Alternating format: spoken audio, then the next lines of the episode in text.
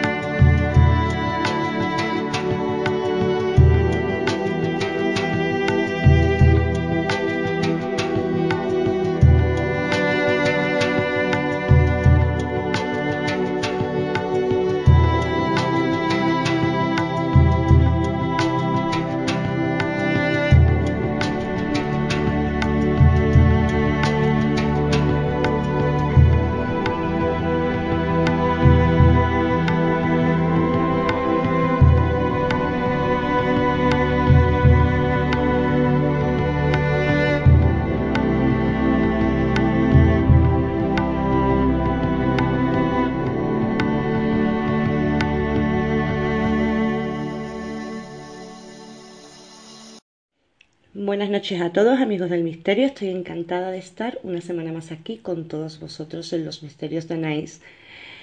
Buenos días, buenas tardes, buenas noches porque nos oís desde diferentes puntos de la geografía mundial.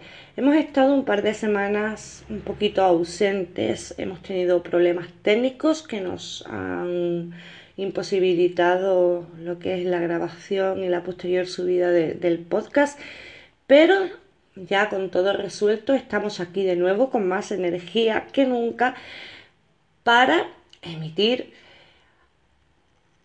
un buen programa de misterio, porque creo que esta noche tenemos un programita muy, muy completo. Tenemos con nosotros a Antonio Morán, que vendrá a hablarnos de apariciones en carretera. Ya en una ocasión, en el programa Costa Rica Paranormal, hablamos sobre apariciones en carretera que se daban en Costa Rica. Y durante ese programa dijimos que era uno de los fenómenos que se registraban en toda la geografía mundial. Bueno, pues hoy Antonio vendrá a contarnos esos casos de apariciones en carretera mm, más llamativos que, hay aquí en, España. Tendremos con nosotros también a José Manuel Frías. En esta ocasión, eh, el compañero José Manuel no viene a hablarnos de Crónica Negra, nos hablará sobre un artículo que publicó en una revista sobre Sayalonga, un pueblo de la Sierra Malagueña, de donde es eh, nuestro invitado, eh, que tiene eh, mucha historia. Tiene restos de la edad de bronce y tiene unos vestigios que podrían indicar que durante la conquista árabe el pueblo estuvo eh, defendido por un por una comunidad, una pequeña comunidad de monjes templarios que vivían en un castillo en lo alto de, allí de la montaña, de, de ese pueblecito de Sayalonga. En la hora 15.64 eh, tendremos con nosotros a los compañeros Fran Mateos, Jorge Rem y Álvaro, también conocido en redes sociales como Lupus Grey, con los que debatiremos el punto 15 y 16 de, mi idea de Morfeo de Gea, en el cual pues hablaremos sobre eh, la importación y la exportación y sobre el derecho al libre viaje. ¿Sabéis que los tomates que comemos, que compramos en, en Carrefour, por ejemplo, en una malla, eh, son tomates marroquíes. ¿Sabéis que tenemos en España la mejor huerta de naranjas, la valenciana, y que se llevan las naranjas a China y nos la vuelven a vender a España? Sabéis que las lentejas, por ejemplo, las legumbres, si miráis en el paquetito el envasado, están envasadas en Estados Unidos, son lentejas de Estados Unidos, cuando aquí en España también tenemos grano. Bueno, pues de todo esto y de mucho más hablaremos en la hora 15.64. Tenemos también esta semana una leyenda. La leyenda es de, de nuestra compañera eh, Inma Rivera Aragón, que hace poquito más de un mes sufrió un accidente doméstico en casa y la pobre lo está pasando un poquito mal. Se está recuperando ahí a duras penas y desde aquí, como no tenemos otra forma, pues queríamos mandarle nuestro cariño reponiendo una de sus leyendas en el programa de esta noche.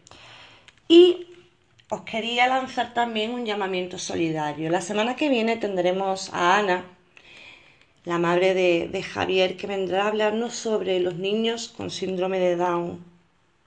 Esos niños que están tan silenciados y tan escondidos. Esta señora eh,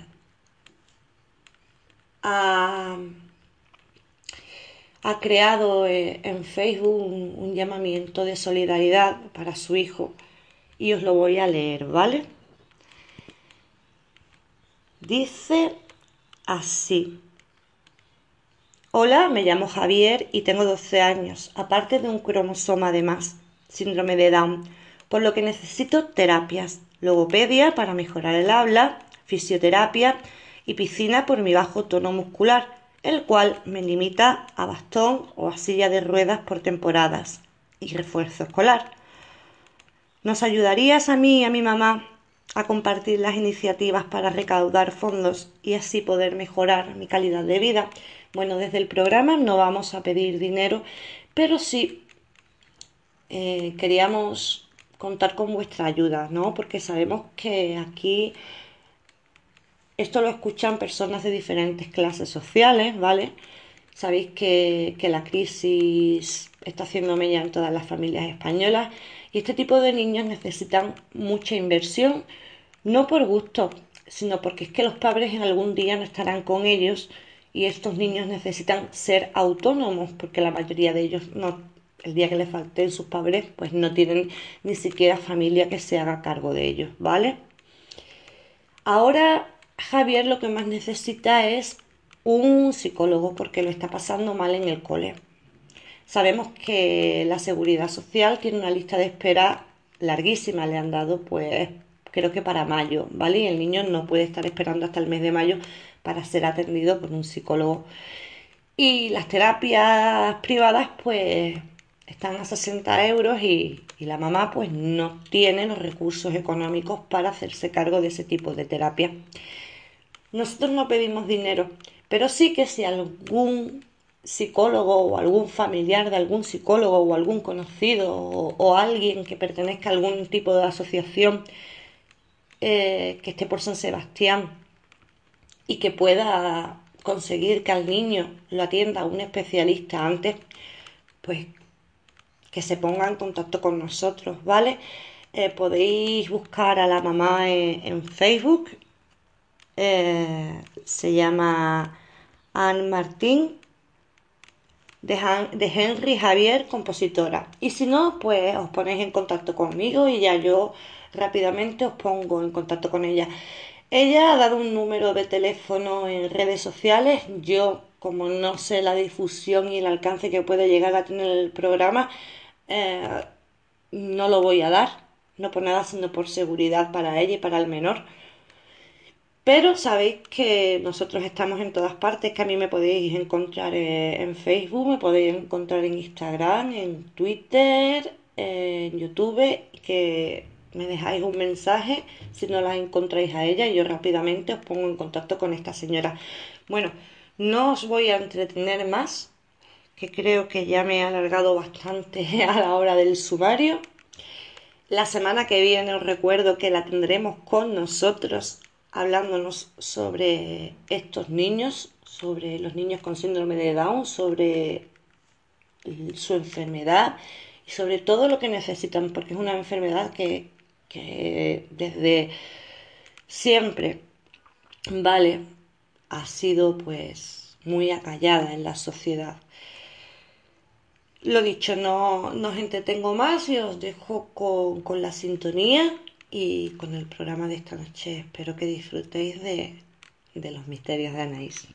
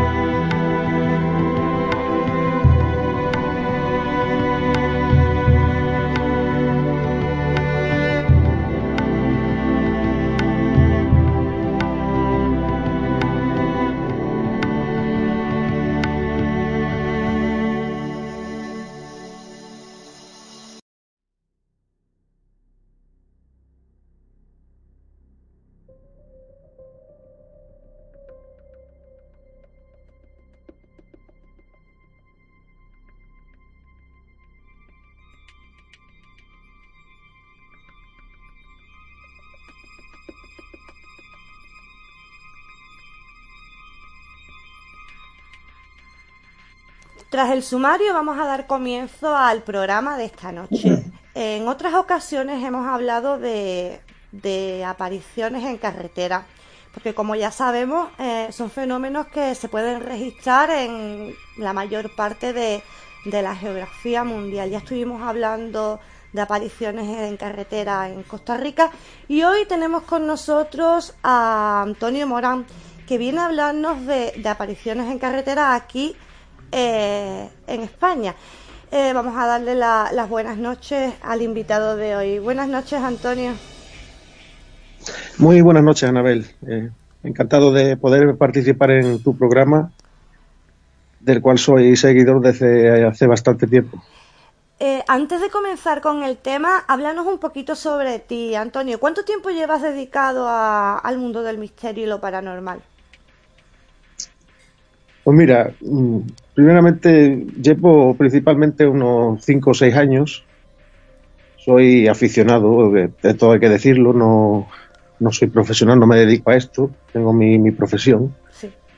Pero llevo varios años ya, eh, me puedo considerar como un folclorista aficionado y me gusta recopilar leyendas y historias de, de España, también de, de todo el mundo, pero sobre todo de España y, antiguas. Y como ya te digo, llevo muchos, muchas recopiladas.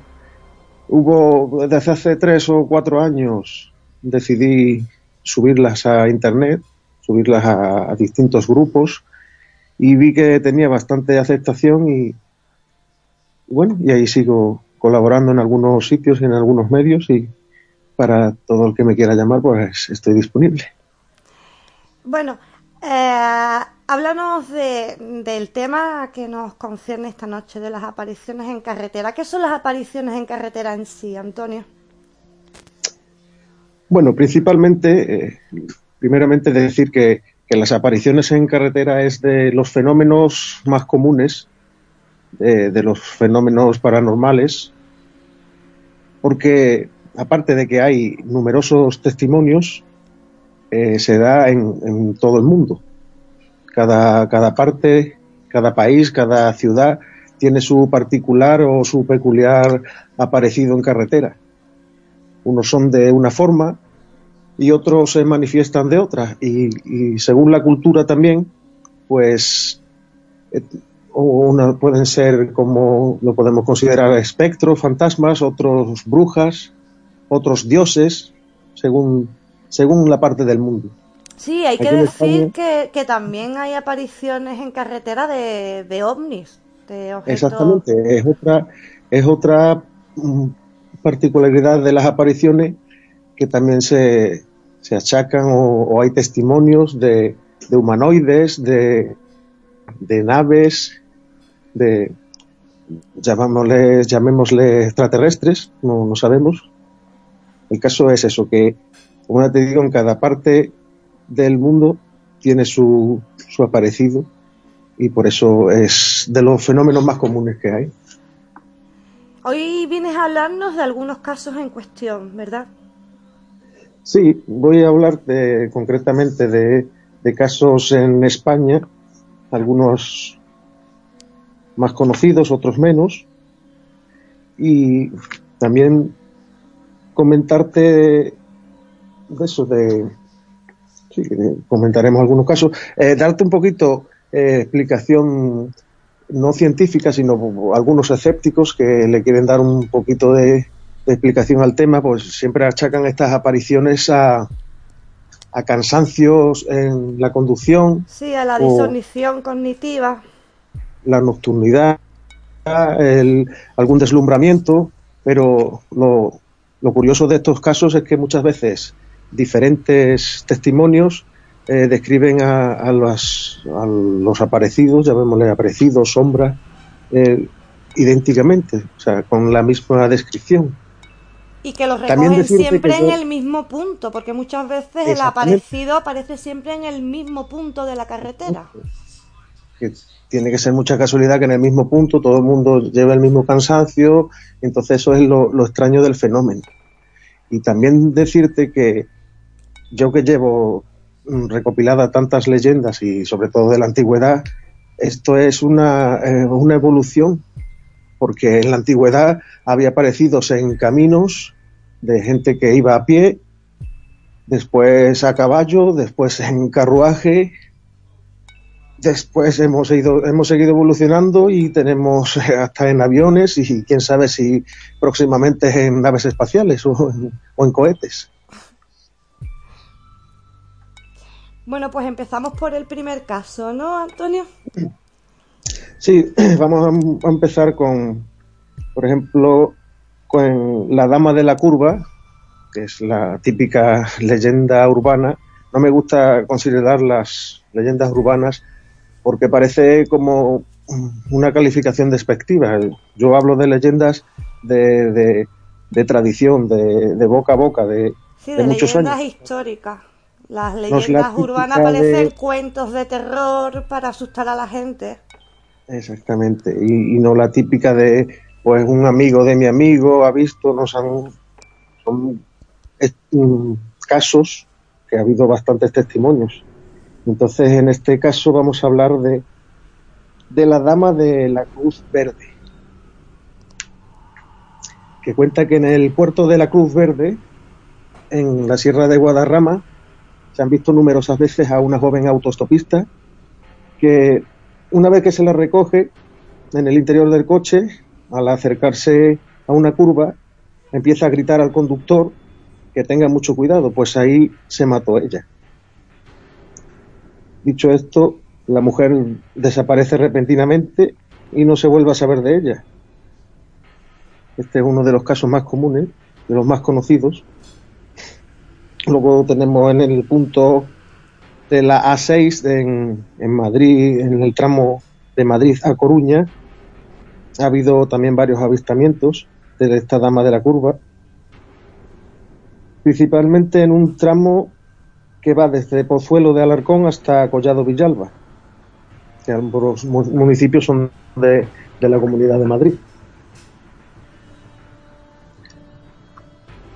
También otro caso muy, muy conocido, este ya más, es más trágico, es el, caso estremecedor de las apariciones en la carretera que sucede en la vía que pasa en, cerca del famoso camping de los alfaques.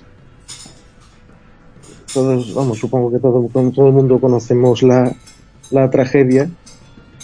En el tramo ubicado a tres kilómetros de San Carlos de la Rápita, en Tarragona.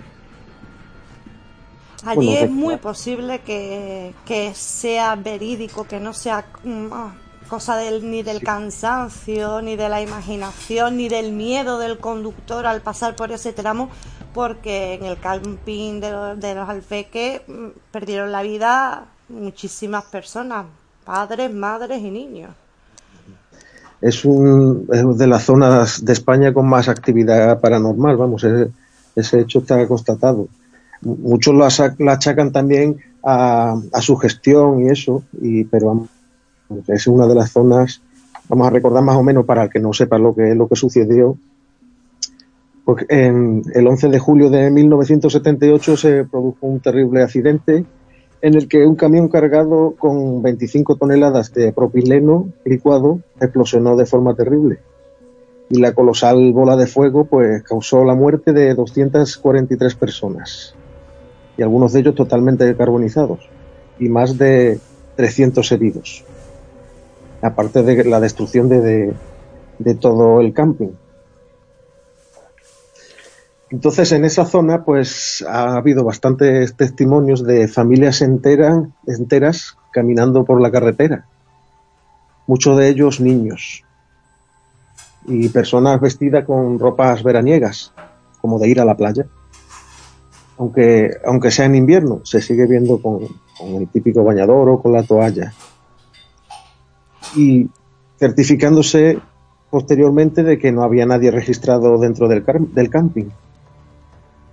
Y muchos conductores eh, aseguran haber visto en dicha zona luces fugaces con aspecto de niños que se cruzan a toda prisa por la carretera, desapareciendo sin dejar rastro. También hay multitud de testimonios que indica que en la antigua zona de los bungalows, que fue arrasado totalmente por la bola de fuego, se producen extrañas apariciones allí. Una preguntita que querría yo hacerte, Antonio. Eh, cuando pasa un siniestro así, eh, este tipo de apariciones se dan porque las almas que se quedan eh, no se dan cuenta de que están atrapadas ahí en el tiempo, ¿verdad? No pasan al otro lado. Hay, hay diferentes teorías sobre eso. Una de ellas, y la más común puede ser esa que has dicho tú, otras dicen que puede ser la misma energía, una energía acumulada sea maligna o benigna, una impregnación, pero puede ser eso también, eh, la misma tragedia, como por ejemplo casos de, guerras, de eh, fusilamientos y, o bombardeos, y eso también se suele quedarse impregnada ahí esa, esa especie de energía o de espíritus que no, que no han conseguido pasar a al otro lado, a otro plano, digamos. Sí, nosotros tuvimos aquí en el programa un caso, no recuerdo ahora el nombre exactamente de la batalla en sí, de unas señoras que habían ido de vacaciones a, Francia, a un pueblo de Francia, y que durante la noche, a las 5 de la mañana, eh, estando durmiendo, se despertaron sobresaltadas porque escucharon unos bombardeos, unos alaridos, gente muriendo y claro, ellas durante toda la noche pues estuvieron asustadas, esperaron a que se hiciera luz del día para dar una vuelta por el pueblo, para ver, para constatar qué era lo que había ocurrido y cuando se dieron la vuelta pues no había pasado nada. Ellas investigaron y eh, por lo que se ve eh, un siglo antes eh, había, había, se había librado ahí una una batalla y lo que habían escuchado ellas eran eso, lo que tú comentabas antes, la impregnación que se queda en, en lo que es el terreno. Sí, es bastante común en, en zonas de guerra o zonas de, de alguna catástrofe, algún terremoto, eh, alguna inundación, siempre suele quedar impregnado y, hay bastantes testimonios sobre, sobre eso, bombardeos o eh, campanadas, eh, sirenas, lamentos, o sea, es bastante común. Siempre se ha dicho que las piedras hablan. Exactamente. Las Exactamente. guardan un mensaje, se queda grabado ahí. Exactamente.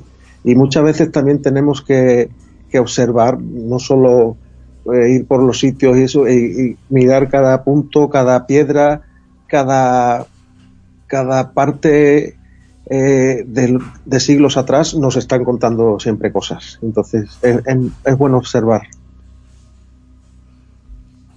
¿Tras algún caso más, Antonio? Sí, sí vamos a contar un, un par de casos más. Eh, este es un poco más moderno, que tiene lugar en, en la comarcal 101, que está a la, a la, altura de Jadrac, en Guadalajara. Y algunos testigos eh, afirman haber visto sombras y figuras de humanoide cerca del arcén de la calzada. Esto eh, se empezó a comentar a raíz de un brutal accidente, hablamos de lo que estábamos hablando antes, que sucedió en julio del año 2011.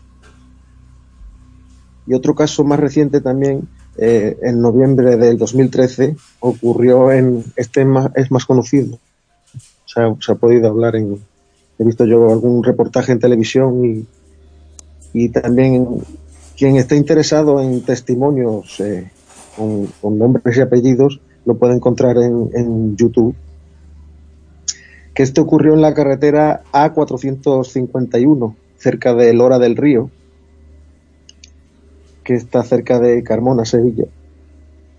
Y diversos testigos aseguran haber visto eh, en esa zona a unas piernas largas y negras cruzando de un lado a otro. O sea, las piernas solo es sí. bastante curioso este caso. caso. sí es muy conocido, es verdad, y es bastante espeluznante. La verdad que sí, que el que se le haya, el que haya tenido la, el infortunio de habérselas encontrado, pues lo compadezco. Y como ya te estaba diciendo, pues, pues en la parte de arriba, cruzando la calzada de, de derecha a izquierda. Es un lugar solitario y, de difícil acceso, pero es bastante peligroso por el, número de curvas con que consta este tramo y hay una escasa visibilidad. Habiéndose producido varios accidentes mortales en dicha zona. Y a raíz de, los numerosos testimonios, eh, un periódico local se hizo eco de, la noticia y entonces ya después eh, el programa Cuarto Milenio también hizo un reportaje y también llegó a investigar un poquito más con más profundidad el, tema y descubrió que además en esa misma zona hay un canal que fue construido por presos de la cárcel en la época de la guerra civil. Otro caso también que te sí, puedo que comentar. murieron también muchísimos presos a la hora de, de la construcción del canal. Sí. Ahí fue el, eh, con la investigación que hicieron en el, en el programa sí llegaron a dar con, con, ese tema que también pues volvemos a lo mismo.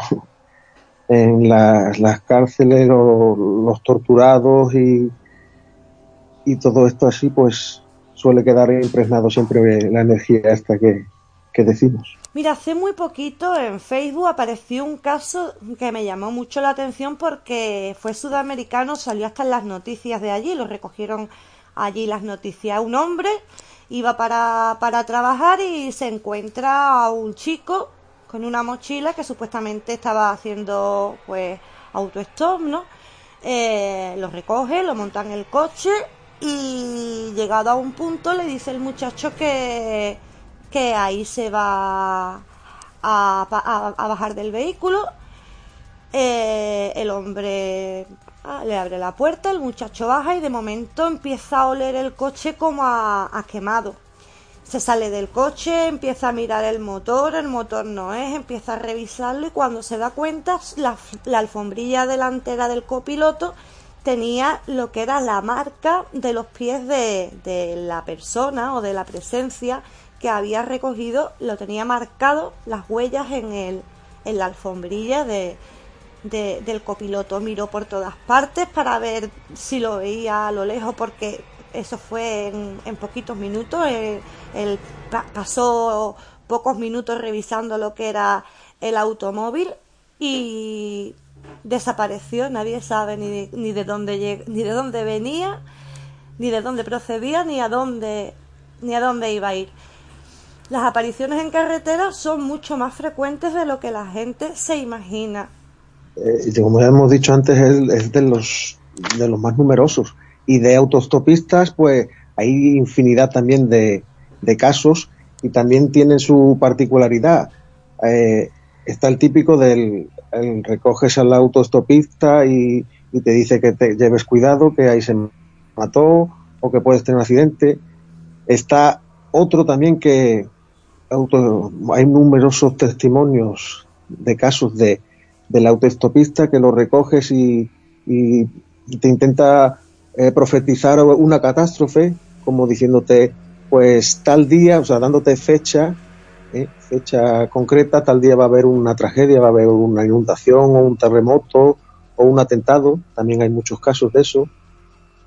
Otros que dicen también van a matar a, tal presidente, a tal eso, también hay, hay muchos casos de autostopistas y de y como más has, comentado esa tú de, de esta leyenda de, de Sudamérica, también hay, de, hay infinidad de ellas. Luego, si, si tenemos tiempo, pues te puedo contar un par de ellas, una mexicana y una argentina, así brevemente también, que tengo, son bastante curiosas. Sí, claro. Pues vamos a continuar, vamos con, alguna más, que es, por ejemplo, eh, otra reciente que ha sucedido que sucedió en los aledaños del túnel de Caldas de, Besada, Besaya, en Cantabria, lugar en el que ha habido varios accidentes mortales de tráfico.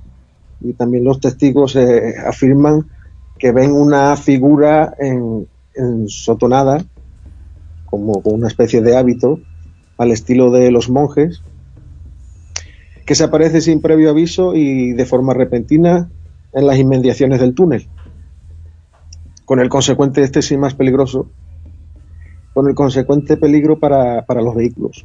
Sí, porque este puede, puede ocasionar algún tipo de, accidente, ¿no? ¿no? No solo están los que te intentan prevenir, sino que hay otros que, que tienen poquito, vamos a decir, un poquito más de maldad y, y, y lo que pueden hacer es provocar accidentes, que también son, son muchos casos.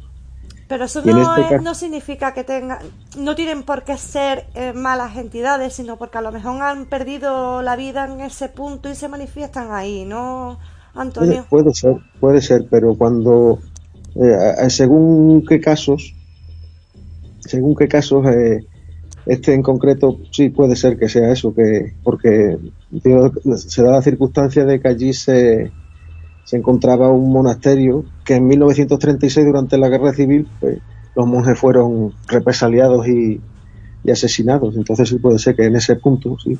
Pero hay otros que, que están en, en, en, zonas donde van directamente a provocar el accidente. Son también, se, se pueden hablar de lo mismo que hemos dicho fantasmas y en otros países pueden ser dioses o en otros sitios eh, extraterrestres, también podemos hablar de duendes y de duendes burlones y de trasgos y como hay infinidad, como hay tantos tantos casos y tantos testimonios, eh, da para mucho este tema, desde luego.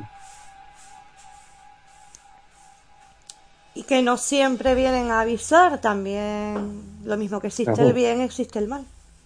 Exactamente.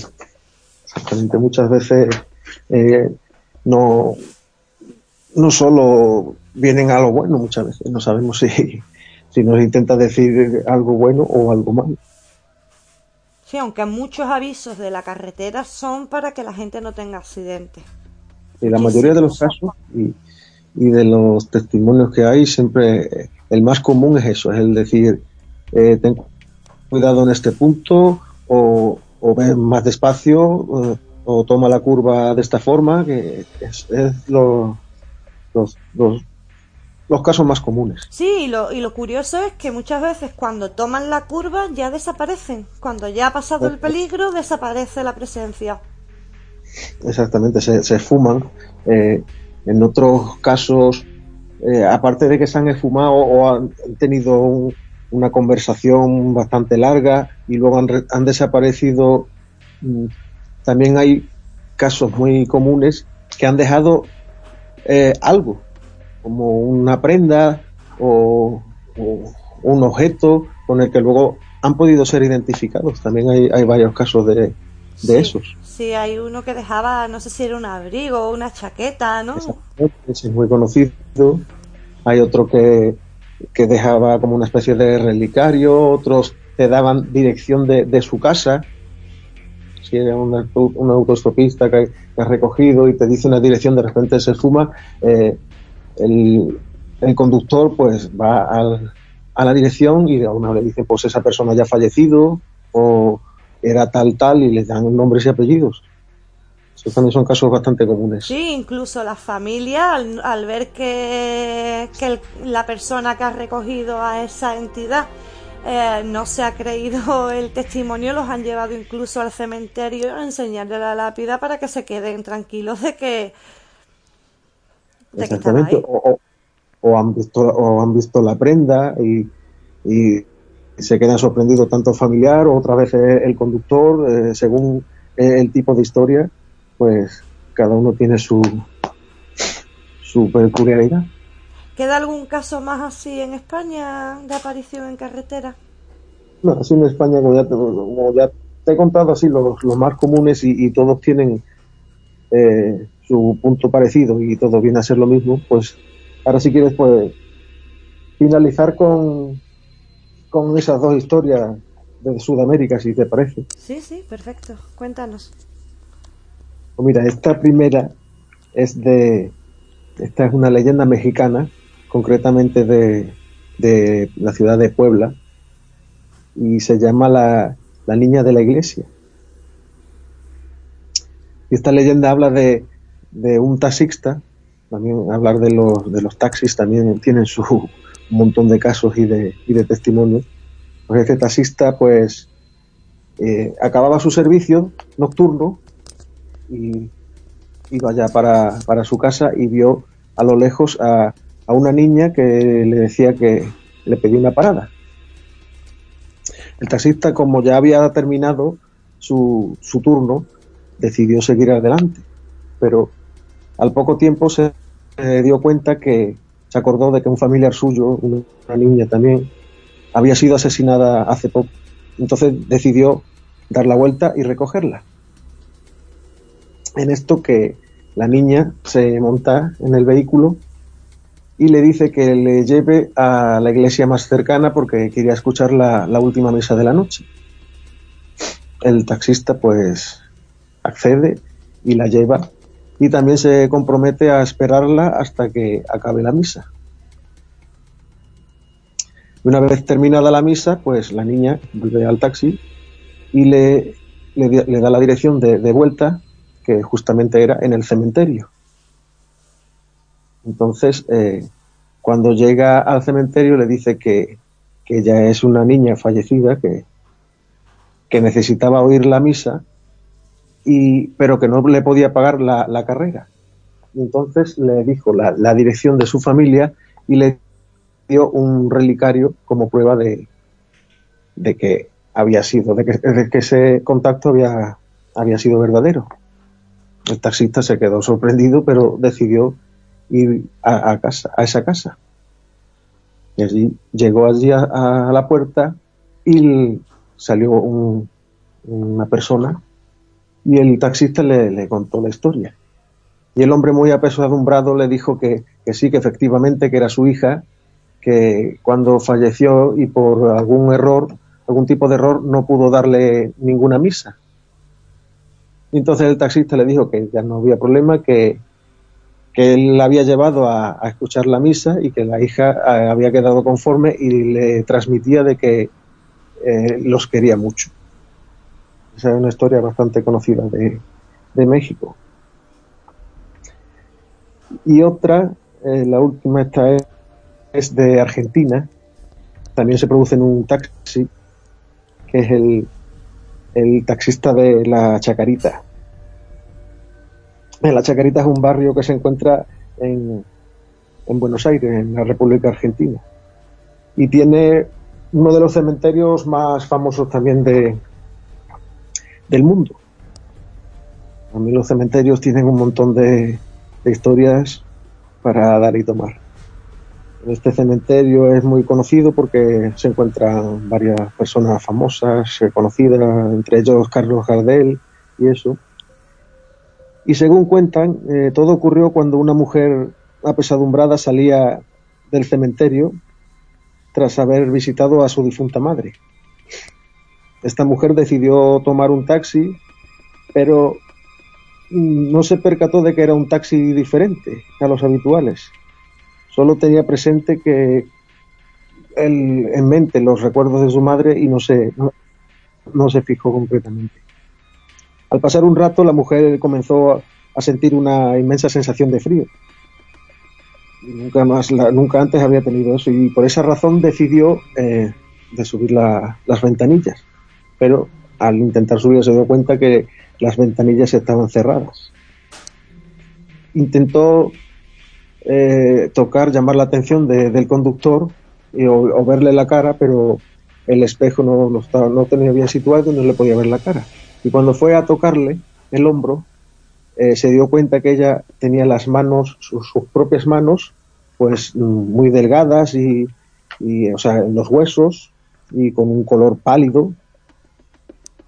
Y entonces, eh, de repente empezó también a dar un, olor, un olor enrarecido en el ambiente. Y cuando se miró su cara también en el espejo, se dio cuenta que, que también estaba en las mismas condiciones. Entonces eh, fue en ese momento cuando el conductor eh, dio la vuelta, eh, llegó al mismo punto donde, donde la había recogido, allí en el cementerio, y le dijo que, estaba lista para volver a, su nuevo hogar. O sea que esa, ella era la, la difunta en este caso. Y es una de las leyendas famosas de ahí de, de la Chacarita en Argentina. Una leyenda bastante inquietante, Antonio. Esta sí, esta es un poquito más así la típica de, de cuento de terror y de, de cuento de, asustadizo. Bueno, pues vamos a dejar eh, el tema por hoy, ¿verdad? De acuerdo, sí. Cuando tú eh, quieras. Eh, antes de irte, me gustaría que hablaras un poquito sobre tu señora. Pues, la mujer de Antonio ha escrito ya, no sé si son dos o tres libros, y quería que nos hablaras un poquito sobre, sobre sus libros, no sobre ella, sobre los libros. Pues muy bien, pues, muchas gracias. Mira, eh, mi mujer, sí, como has dicho, efectivamente, eh, María Martínez, Diosdado, eh, acaba de sacar su, su segundo libro. El, primero lo publicó también a raíz de, de un concurso literario que, que ganó se llamaba Los sueños de la tinta mágica, se llamaba el libro. Y ahora está en plena promoción de este segundo que, se llama El sabor de las lágrimas, un libro bastante recomendable que cuenta la historia de España desde la posguerra eh, a través de una familia de, generación en generación y, y en este caso pues se, le llama el sabor de las lágrimas porque eh, no todas las lágrimas que, derramamos pues son amargas. Cuando estamos tristes pueden ser amargas, podemos llorar de alegría, podemos llorar de emoción, entonces cada lágrima tiene un, sabor. Por eso, y como esta historia de este libro tiene varios aspectos, tristes, alegres, por eso se llama así ese libro. Es un libro que, bastante, está teniendo bastante éxito. ¿Ha salido hace mucho, Antonio? Ha salido, eh, salió a finales de enero y pues, va ya por la, por la segunda edición. O sea que va bien.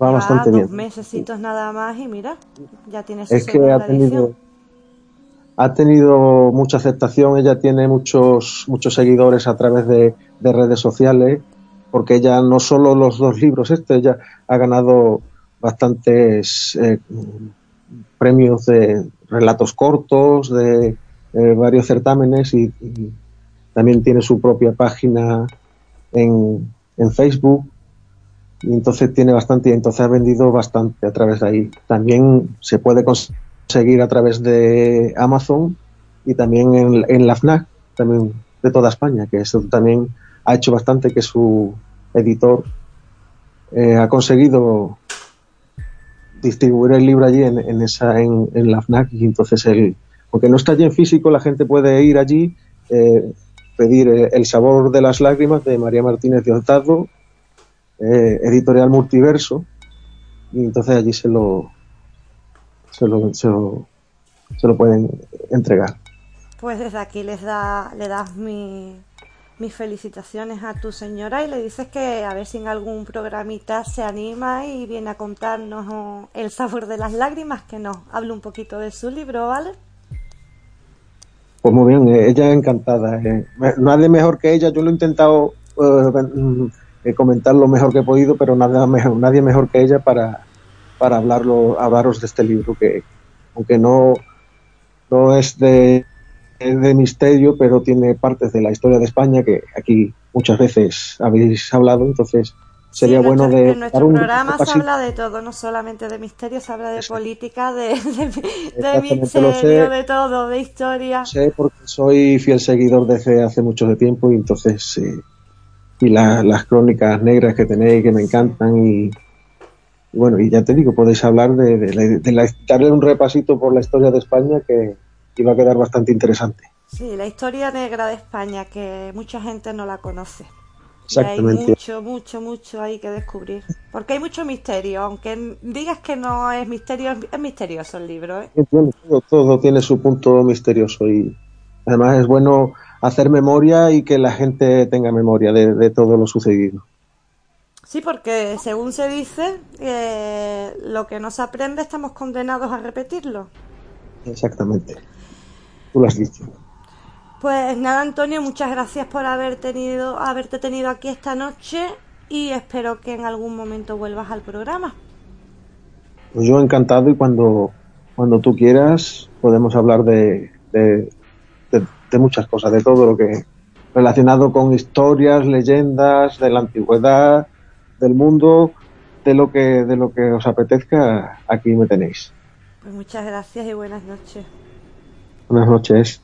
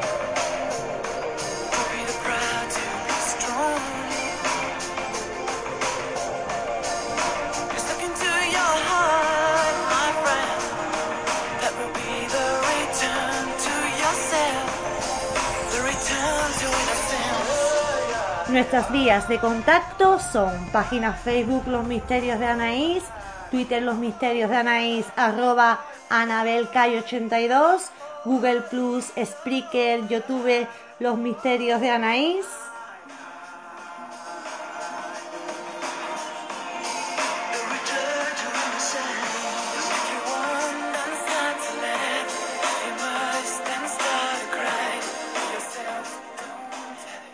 Además, siempre podéis encontrarme en mi blog anareyesite.wordpress.com.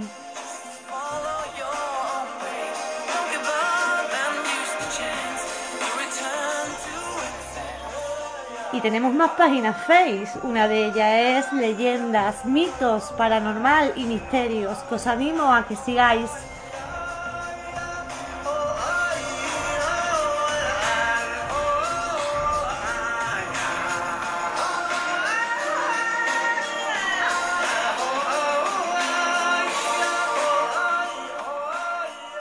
Además, tenemos muchos grupos. Tenemos Conspiraciones 3.0, Los Misterios de Anaís en mayúsculas, que es más grande. Los Misterios de Anaís en minúscula, que es más pequeño. Tenemos Despertar Conciencia. Tenemos Expedientes Misterios. Tenemos leyendas, misterios y leyendas del mundo. Leyendas y misterios del mundo. ¿Os parece poco?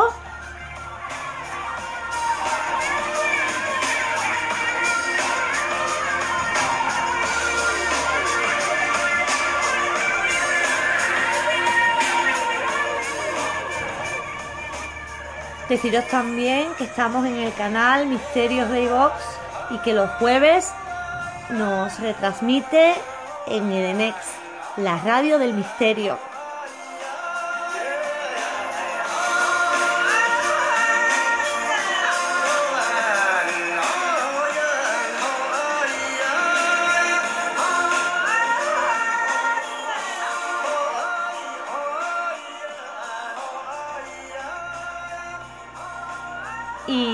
Jueves me podéis escuchar en mi sección de leyendas históricas en el programa Ciencia Más Allá de Radio Cantillana en el 107.7.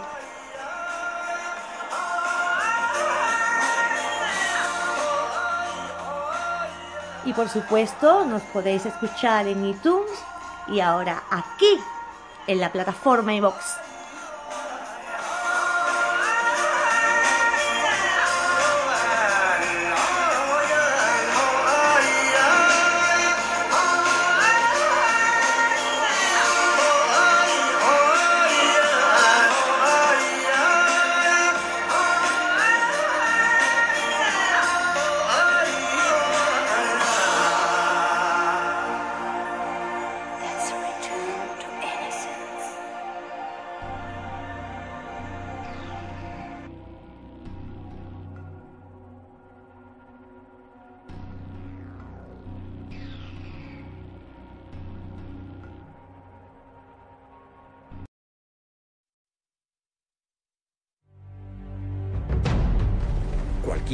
Contra el trono se castigará sin piedad. Por cada muerte se paga un precio. Y yo voy a hacer que paguen por la tuya. Hay que parar a este rey. No tenemos tropas para luchar contra el rey. Yo cuento con algunos hombres. Reclamamos este castillo en nombre de la rebelión. ¡Albany! ¡Este castillo me pertenece! ¿Tenemos menos de 20 hombres? Si vienen, tendré que aprender a usarla. Yo lucho para que tú no lo hagas. ¡A cubierto!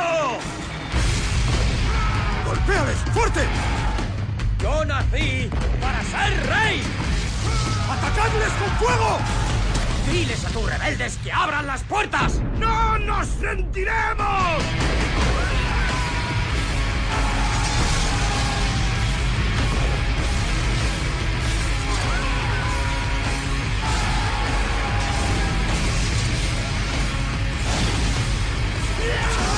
Solo los débiles creen que lo que hacen en la batalla es lo que les convierte en hombres.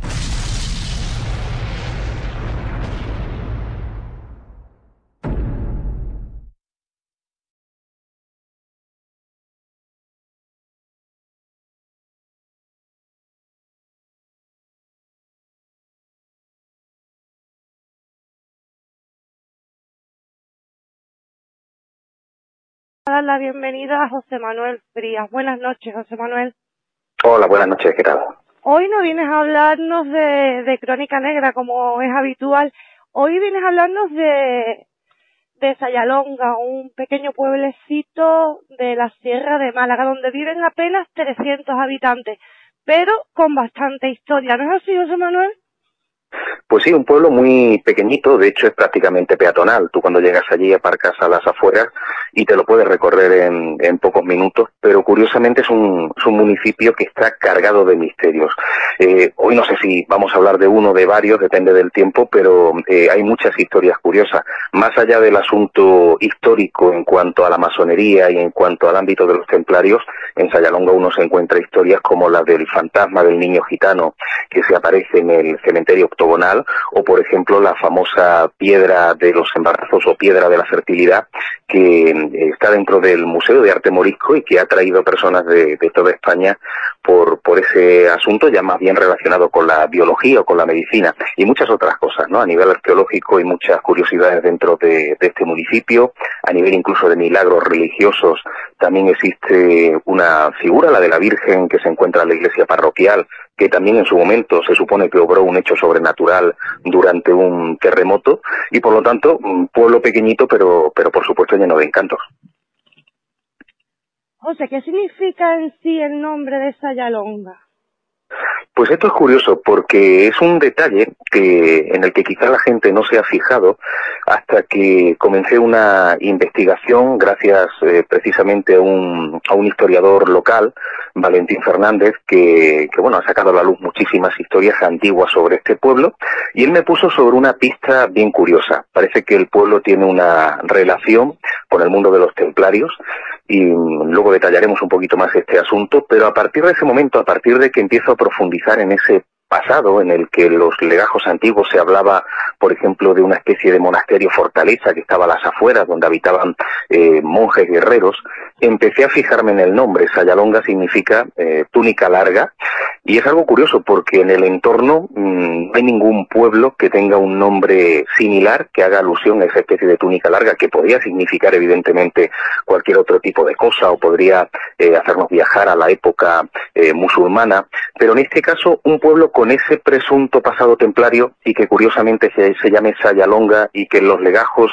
se hable de ese monasterio fortaleza y uno se va encontrando simbología durante eh, todo el recorrido por el pueblo que parece recordar precisamente eh, a la famosa Orden del Temple, pues ya la verdad es que el nombre de Sayalonga cobra un sentido completamente diferente. Además, José Manuel, eh, cuando llegó la hora de que los reyes católicos hicieron las recapitulaciones, eh, el nombre del pueblo no aparece. Entonces, ¿qué pasa? Da a entender de que ese pueblo nunca fue invadido por los musulmanes, ¿no? Efectivamente, y eso es algo muy llamativo, es un detalle que, que tampoco ha sido muy considerado por, por la gente del entorno, por los entendidos en la materia, salvo Valentín, que como te comentaba antes, eh, la verdad es que es el investigador que ha sacado un poco a la luz todo, todo este asunto, pero es curioso, ¿no? Como el resto de pueblos es conquistado, eh, como es habitual, además, tú te pones a mirar todos los pueblos de, del entorno y de la comarca y de la provincia, y, y efectivamente lo fueron, pero curiosamente este no. Eh, eso hace pensar que algo se encontraron allí cuando, cuando llegaron para, para conquistarlo que les hizo imposible el, tomar la plaza, ¿no? Eh, pues claro, eso si te, pones a analizar en el pasado y recuerdas esas historias de monjes guerreros que defendían el pueblo y que habitaban en una fortaleza y que nadie sabe además eh, quiénes eran, pues ya empieza a cobrar eh, también otro sentido, no solamente ya el nombre del pueblo, sino incluso ese, ese curioso detalle. No sabemos a nivel histórico, o sea, no hay una documentación que lo demuestre, pero son tantas las evidencias que yo creo que es bastante llamativo. Y esta es una de las más importantes, evidentemente, ¿no? Que, fue un pueblo que no fue, no fue tomado y por lo tanto eh, algún tipo de, de, entidad concreta, en este caso podrían haber sido efectivamente los templarios, estuvieron defendiéndolo hasta el último momento y consiguieron lo que no se había conseguido en otros pueblos de la comarca. Y de la misma forma que aparecieron, desaparecieron, ¿no, José Manuel? Sin dejar ningún tipo de rastro. Simplemente lo que se puede decir el mensaje subliminal oculto en sus construcciones.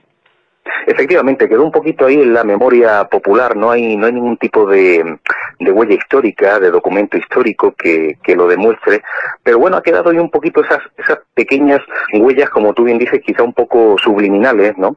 Eh, por ejemplo, ese asunto de, del monasterio Fortaleza, sí es cierto que en algunos eh, mapas antiguos de, del pueblo, en algunos planos muy, muy antiguos, aparece simbolizado a las afueras con una eh, cruz encima, además, una cruz bastante eh, grande, y entonces, bueno, eso puede ser una pequeña como reseña ¿no? Al, mundo de los templarios, porque además no estaba dentro del municipio, estaba como una especie de, de atalaya. Eh, evidentemente lo del tema de la túnica larga ya no tendría un sentido árabe, sino que tendría un sentido cristiano desde el momento en el que aparece aquella, aquella enorme cruz. Y luego dentro del pueblo sí es cierto que hay simbología que nos puede recordar a ese pasado, pero curiosamente no es una simbología directa del mundo de los templarios. Yo creo que casi todos los que se han, eh, han profundizado en este tipo de materias saben que, por ejemplo, la masonería, eh, los masones son como una especie de herederos de los templarios. Y hay una, una cosa que sí es completamente cierta, hay un dato que, que está totalmente verificado, y es que, mm, pues a principios del pasado siglo existió una sociedad masónica dentro de este, de este pueblo, y además una sociedad formada por muchísimas personas que tuvieron que vivir un poco y casi como si fuera una especie, eh, o sea, de cara a la galería, era como una especie de cooperativa, una especie de, grupo de personas que se unían por, por labores puramente eh, pues de agricultura, pero que en realidad eh, se sabía perfectamente que eran, que eran masones. Pues parece que ellos se convierten en cierto modo en herederos de todo ese conocimiento templario, de esa tradición templaria, de, ese, de esa creencia o casi certeza de que los templarios estuvieron allí y transmutaron todo ese conocimiento en una simbología que ha quedado plasmada en diferentes lugares del municipio. Eh, por ejemplo, el octógono, que es una figura eh, muy fundamental dentro del mundo de los templarios y que también lo es dentro de la masonería aparece repartida por diferentes lugares del pueblo. Hay, por ejemplo, hay una calle. José Manuel, ¿qué significa el octógono para los templarios? Bueno, el octógono, al igual que, que muchos otros elementos eh, simbólicos, es como una especie de, símbolo de la sabiduría, de símbolo, eh, claro, dependiendo a quién le preguntes, eh, te puede ampliar más o menos la, la, información, pero sería como las diferentes caras de, un, de una especie de prisma para contemplar los diferentes aspectos de la vida de formas distintas, ¿no? El octógono tendría todos esos lados y sería un poco esa especie de, de representación de la sabiduría, de los diferentes escalones que puede llegar a tener el, conocimiento humano. Eh, o sea, sería mucho más profundo, evidentemente, pero no soy especialista en, en, la materia. Pero sí está claro que es un símbolo muy representado tanto por, por los templarios y sobre todo ya por los masones que se convierten en una especie de, comunidad eh, filosófica que intenta alcanzar el conocimiento y hacer que, que, el ser humano evolucione, ¿no? Y sería más o menos eso, ¿no? Los diferentes eh, lados de un prisma con el que se puede contemplar la, la realidad pues es curioso cómo eh, ese elemento lo encontramos, pero de manera completamente abundante, hasta el punto de que Valentín Fernández llegó en su momento a diseñar lo que se conoce como la ruta octogonal. O sea, tú vas por el pueblo y puedes hacer casi un recorrido eh, conociendo los elementos arquitectónicos y, los restos que han quedado relacionados con el octógono. Empezando, por ejemplo, por una calle que se llama Calle Nueva, que curiosamente es la calle más antigua del pueblo. Eh, hay, por ejemplo, una vivienda que tiene más de 100 años, es la más antigua todavía se conserva y su chimenea es un octógono perfecto. Eh, incluso la propia iglesia, aunque esto sí es habitual en otras iglesias, por lo menos de la zona de la Sarquía, ¿no? Eh, también tiene la torre, la planta octogonal, pero es que incluso la planta de la propia iglesia, aunque luego se cambió en la última remodelación, tenía también un dibujo octogonal dentro del, del suelo de la iglesia, de la propia planta, de la propia nave.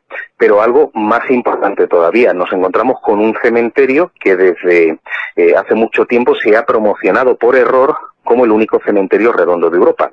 Eso además fue curioso porque al parecer es un fallo de algún alguna persona, un historiador, un político, alguien que en un momento determinado eh, intenta preparar una información para que, que, se traslade a todo el mundo y para que se difunda y por equivocación puso redondo. Entonces, bueno, se ha quedado con el nombre de único cementerio redondo de Europa, pero no hay más que, que verlo desde el mirador o verlo incluso hoy día por satélite, que es bastante fácil, y se descubre que es un cementerio cuya forma es, perfectamente octogonal, ¿no? Un cementerio que tiene evidentemente unos 200 años, no tiene nada que ver con la época templaria, pero de nuevo nos encontramos con que el diseñador de ese cementerio, Pedro Gordillo, eh, o por lo menos la persona que, era alcalde en aquel momento y solicita la construcción del cementerio y realiza además los planos, es un hombre que había sido maestro cantero en la propia Catedral de Málaga. Estamos hablando de una persona muy vinculada con la masonería y por lo tanto decide también darle esa forma al cementerio para eh, conservar ese aroma templario que ya existía en el municipio desde hacía mucho tiempo. O sea, un pueblecito muy pequeño, pero que lo recorres y te vas encontrando el octógono prácticamente por todos los lugares. Y no queda la cosa ahí, ¿no, José Manuel? Porque también los nichos tienen una forma bastante peculiar. Sí, eso sí parece que está muy vinculado con, con la masonería tal cual, ¿no? Eh, porque mm, eh, dentro se puede hacer incluso un recorrido, una pequeña ruta donde te vas encontrando simbología que ya es puramente masónica. Te encuentras el símbolo del sol, eh, te encuentras, por ejemplo, nichos que, que tienen eh, diferentes escalones, como para llegar a él hay varios, varios escalones, algo parecido, no sé si has estado alguna vez dentro de, mm, de un templo o de una sala masónica, pero mm, dentro de, de ese tipo de lugares donde se hacen los rituales, eh, los escalones son fundamentales. Hay muchos escalones para llegar a diferentes eh, niveles y en cada escalón además te viene un, un elemento relacionado con el conocimiento humano. Pues en estos nichos te encuentras algo parecido, ¿no? Eh, te encuentras mucha simbología, mucha simbología curiosa. Hay nichos que están formados como por columnas, que también es un, es un símbolo masónico importante, eh, y algunas otras cosas que seguramente se me olvidarán ahora, pero se puede hacer prácticamente un recorrido eh, viendo y reconociendo toda esa simbología, ¿no? Y es curioso, ¿no? Que en un pueblo algo mm, perdido, en el sentido de que para llegar a él, pues, eh, tienes que hacer algunos kilómetros, está un poco en un lugar eh, recóndito, es pequeñito, pocos habitantes como tú has dicho, te encuentras con algo que a nivel histórico es espectacular, ¿no? Uno podría hacer allí prácticamente una tesis sobre la masonería, incluso sobre el mundo de, de los templarios, ¿no? Y es algo que sorprende, se ha difundido poco hasta hace eh, bien poquito tiempo y gracias solamente a Valentín, pero bueno, eh, la verdad es que últimamente está cobrando un poquito de más vida a través de algunos reportajes y del material que he incluido en algunos de mis libros. Aparte, escribiste un artículo para una revista, ¿no, José Manuel? Pues sí, si no recuerdo mal, fue para un especial sobre templarios de, de la revista Más Allá. Luego me parece que también se encuentran algunos de mis libros, no sé si en, en, Málaga Misteriosa o en Málaga Insólita, pero yo creo que merecía la pena. Y no solamente ya eh, hablar de esas cuestiones, sino de muchas otras, como antes he comentado, que, que, que tiene el pueblo, ¿no? Son muchos encantos a nivel de misterios, porque este, digamos que es puramente histórico, es muy importante, uno puede analizar todo ese tipo de información por medio de los legajos antiguos y de las descripciones que aparecen en, en algunos de esos documentos, pero claro, un pueblo en el que te encuentras con, con todo tipo de misterios, tanto arqueológico eh, como a nivel paranormal o a nivel de fenómenos religiosos, yo creo que merece la pena el ser recopilado, ¿no? Porque habitualmente eh, cuando te encuentras tanta información suele ser en un municipio grande, un municipio en el que te tienes que mover muchísimo y que por, precisamente por el hecho de ser extenso tiene muchas historias, pero pueblecitos así tan pequeños y con, y con tantos encantos a nivel de, de misterios o enigmas hay bastante poco y, y, repito lo que he dicho antes, es un pueblo que prácticamente peatonal, que es que lo recorres en, tres o cuatro minutos, ¿no? Y aún así está completamente cargado de historias curiosas. Además hemos dado una vueltecita por el pueblo en plan histórico, imagino que de manera paranormal también tiene que haber algún tipo de historia, ¿no, José? Sí, y ahí fíjate, no solamente estamos hablando de una historia que, bueno, se puede, puede ser conocida de generación en generación y habrá quien pueda pensar que es leyenda o tradición, sino que aquí nos encontramos con algo eh, que ha sido comprobado y verificado por la gente del entorno, ¿no? Eh, antes lo mencionaba muy por encima, resulta que en este cementerio octogonal, eh, pues hay un, hay un niño enterrado en una zona concreta, justo a la entrada a mano derecha, y han, han, ocurrido hechos sobrenaturales relacionados con él. Y estamos hablando de un cementerio que está completamente inmerso, enclavado en el interior de, del propio municipio. Quiero decir con esto que hay eh, muchos vecinos que viven alrededor y que muchos de ellos pues han, han contado sus experiencias. Son personas con nombres y apellidos de todas las edades, de todas las condiciones sociales y que han vivido ese suceso. Para conocer el inicio de ese, de ese fenómeno tenemos que viajar a la década de los 50 aproximadamente, cuando llega al pueblo una familia eh, de etnia gitana que se dedicaban a la artesanía. Ellos eh, iban recorriendo los pueblos de Málaga, eh, preparándose, quedaban un tiempo determinado en cada uno de ellos, algunas semanas, iban trabajando en artesanía y lo iba vendiendo ¿no? a la gente de, del entorno. pues resulta que tuvieron la mala suerte de que el hijo pequeño de este matrimonio estaba paseando por la calle muy cerquita del cementerio y en ese momento pasa un carruaje, el, señor que lo conducía no vio al niño, el niño tampoco vio el, al carruaje y finalmente muere atropellado ¿no? por esas eh, ruedas grandes de aquella carreta. al haber fallecido en este municipio, los padres decidieron que fuera enterrado en él, de hecho, de vez en cuando, aunque luego se marcharon a otros lugares, de vez en cuando venían a visitar la tumba de su hijo.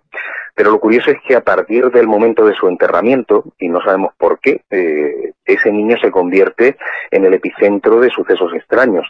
La gente del entorno ha podido ver en numerosas ocasiones cómo hay una especie de luz que sortea la tapia justo en el lugar donde, donde se encuentra enterrado el niño, o sea, por esa zona se ve aparecer por encima de la tapia una especie de figura luminosa, eh, que no es una esfera, es como algo alargado que de pronto cae al suelo, eh, se, se, posa en el suelo y empieza a caminar por ese eh, sendero por el que precisamente aquel niño fue, eh, atropellado. Y además la forma de la figura, por lo menos la altura, coincide con la de un niño de 5 o 6 años, que era aproximadamente la edad que tenía este chaval. Luego, eh, esa misma figura regresa otra vez, hace el camino a la inversa y vuelve a meterse dentro del cementerio sorteando la tapia, ¿no? Y supuestamente introduciéndose dentro del, del nicho de ese, de ese chaval. Nicho que, por cierto, eh, cuando el cementerio es cerrado de noche, mm, a lo mejor la persona que lo cierra comprueba que en el soporte que hay delante no hay absolutamente nada y cuando abre por la mañana pues se pueden encontrar unas velas encendidas o flores como si alguien eh, hubiera aparecido por arte de magia o oye, como si alguien hubiera saltado a la tapia, pero la verdad es que ha pasado tantas veces que uno eh, no se imagina a alguien dando saltos porque es un cementerio muy visible y, cualquier persona del entorno lo hubiera visto, ¿no? Y es curioso como hay testigos y repito, esto es algo que me han manifestado eh, muchísimas personas de la zona que han visto en, primera persona cómo esa figura sorteaba la tapia y cómo regresaba a su a su lugar de origen. O sea, nos encontramos con un auténtico fenómeno extraño, un suceso de, de apariciones aparentemente vinculado con la figura de ese niño en este pequeño pueblecito de la Sarquía. Una historia increíble, José Manuel. Bueno, cuéntanos, eh, tú sigues con tus rutas en, en la radio, ¿no? Pues sí, yo sigo más o menos con, con las mismas temáticas. Por una parte, la crónica negra, ¿no? Cada, cada madrugada del domingo al lunes en, en la noche de COPE, a nivel nacional, pues sigo poniendo sobre la mesa el perfil de, un psico-killer. Sigue siendo apasionante, sigue siendo duro, evidentemente, porque hay algunos perfiles que, que se las traen y que la verdad es que cuando estás describiendo ese tipo de, de sucesos, de asesinatos, de atentados, pues eh, es un poquito incómodo, ¿no? Porque al final lo estás viviendo, ¿no? Cuando estás trabajando en la documentación y en los guiones y en las escaletas eh, y tienes esa capacidad de imaginar, pues te metes un poco en la piel de los protagonistas y, y lo sufres, ¿no? Pero sigue siendo también un trabajo apasionante porque a fin de cuentas aprendes sobre el comportamiento humano, sobre la mente humana y, y sobre personas que han dejado en este caso una huella negativa, ¿no? Y luego sí, el tema de la ruta, la verdad es que está funcionando muy bien, cada vez parece que mejor, cada vez hay más gente que se da cuenta de que el misterio no está simplemente para, para leerlo en un libro, que está perfecto, es estupendo que uno abra un libro y aprenda sobre un suceso extraño, sino que hay que salir a la calle y buscarlo, ¿no? Y muchas veces yo creo que la mejor manera es hacerlo de la mano de la persona que lo ha investigado. Por eso está funcionando en todos los lugares de, España, en buena parte de España, el poder recorrer de la mano de un investigador o de, de un escritor esos lugares que están pues cargados de misterio, ¿no? Y, y, bueno, la verdad es que en mi, en mi provincia y en mi ciudad, en Málaga, pues es algo que, que está teniendo bastante éxito. Hacemos un poquito de todo, misterio, eh, crímenes, eh, sucesos eh, religiosos curiosos y cada vez son más, ¿no? Los que los que se unen, los que disfrutan y los que además luego cuando van ya por su cuenta por la calle, pues en lugar de, como me suelen decir, en lugar de estar mirando hacia hacia el suelo como solían hacer un poquito antes, pues ahora van por la ciudad y van mirando alrededor, sabiendo la, la cantidad de cosas pues que han ido ocurriendo en los últimos siglos a nivel de, de misterios o de otro tipo de, de sucesos. Es algo que está funcionando bastante bien. Bueno, José, darte las gracias por haber estado aquí esta noche y te espero prontito en el programa. Estupendo, cuando tú quieras. Ha sido un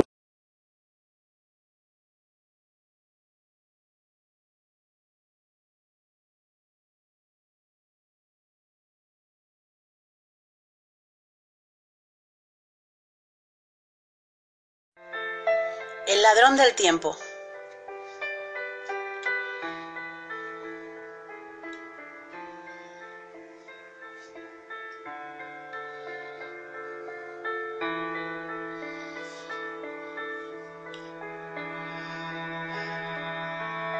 Esta historia empieza con una chica que bien se podría llamar como cualquiera de nuestras oyentes. Era una mujer soñadora que pasaba horas embelesada mirando algún libro o algún bello paisaje. Allí, entre tantas historias y sueños, se sentía inmensamente feliz. Tanto que el tiempo le atrapaba sin saber a dónde iban sus horas. Y es que, para ella, solo eran unos minutos los que habían pasado, cuando en verdad no era así. Y allí pensó si existía algún ladrón del tiempo que se llevaba momentos felices, porque cuando dos enamorados están juntos, pasa el tiempo volando. También cuando están entre amigos, disfrutando y tantos otros momentos bellos. En cambio, cuando enfermas o pasan momentos duros, se hacen eternos. Y cerró los ojos por un instante, invadiéndole la tristeza, y se dispuso a dormir, viendo pasar la vida desde su cama. Y el tiempo transcurrió, y allí seguía ella, inmóvil, dejando la vida pasar sin fuerzas para nada. Para cuando se quiso dar cuenta, el ladrón del tiempo le había arrebatado la juventud y ya no había vuelta atrás. ¿O sí? Porque eso solo fue un pensamiento de los que pasarían si ella se dejaba llevar por la tristeza y la dejadez. Y al abrir los ojos se dispuso a vivir intensamente cada minuto, para que nunca le pudieran robar lo más hermoso, su vida.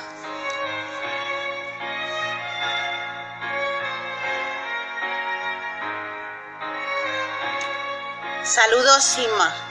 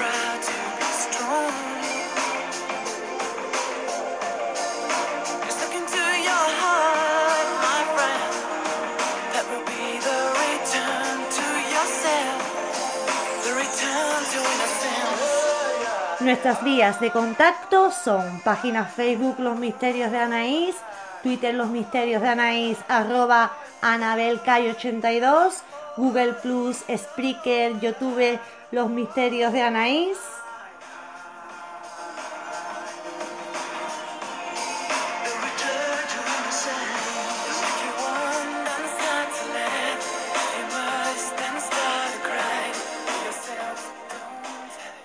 Además, siempre podéis encontrarme en mi blog anareyesitewordpress.com.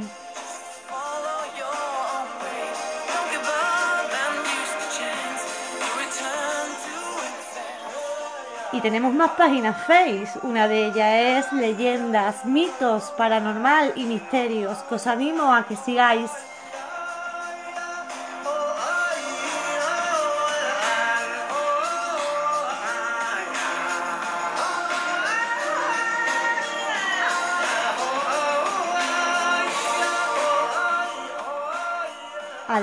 Tenemos muchos grupos.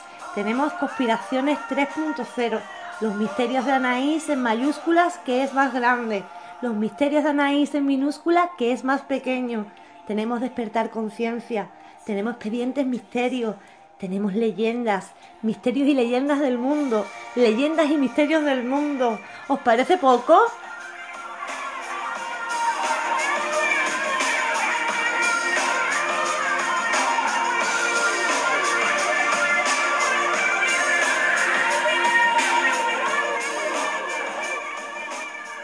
Deciros también que estamos en el canal Misterios de iVox y que los jueves nos retransmite en Edenex, la radio del misterio.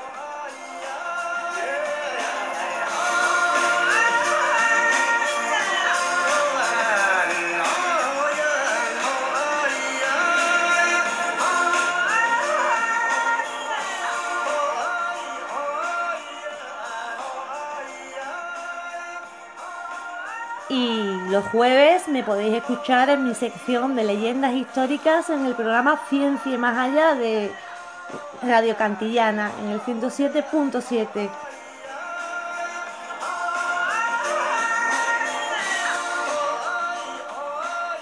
Y por supuesto nos podéis escuchar en iTunes y ahora aquí en la plataforma iVox.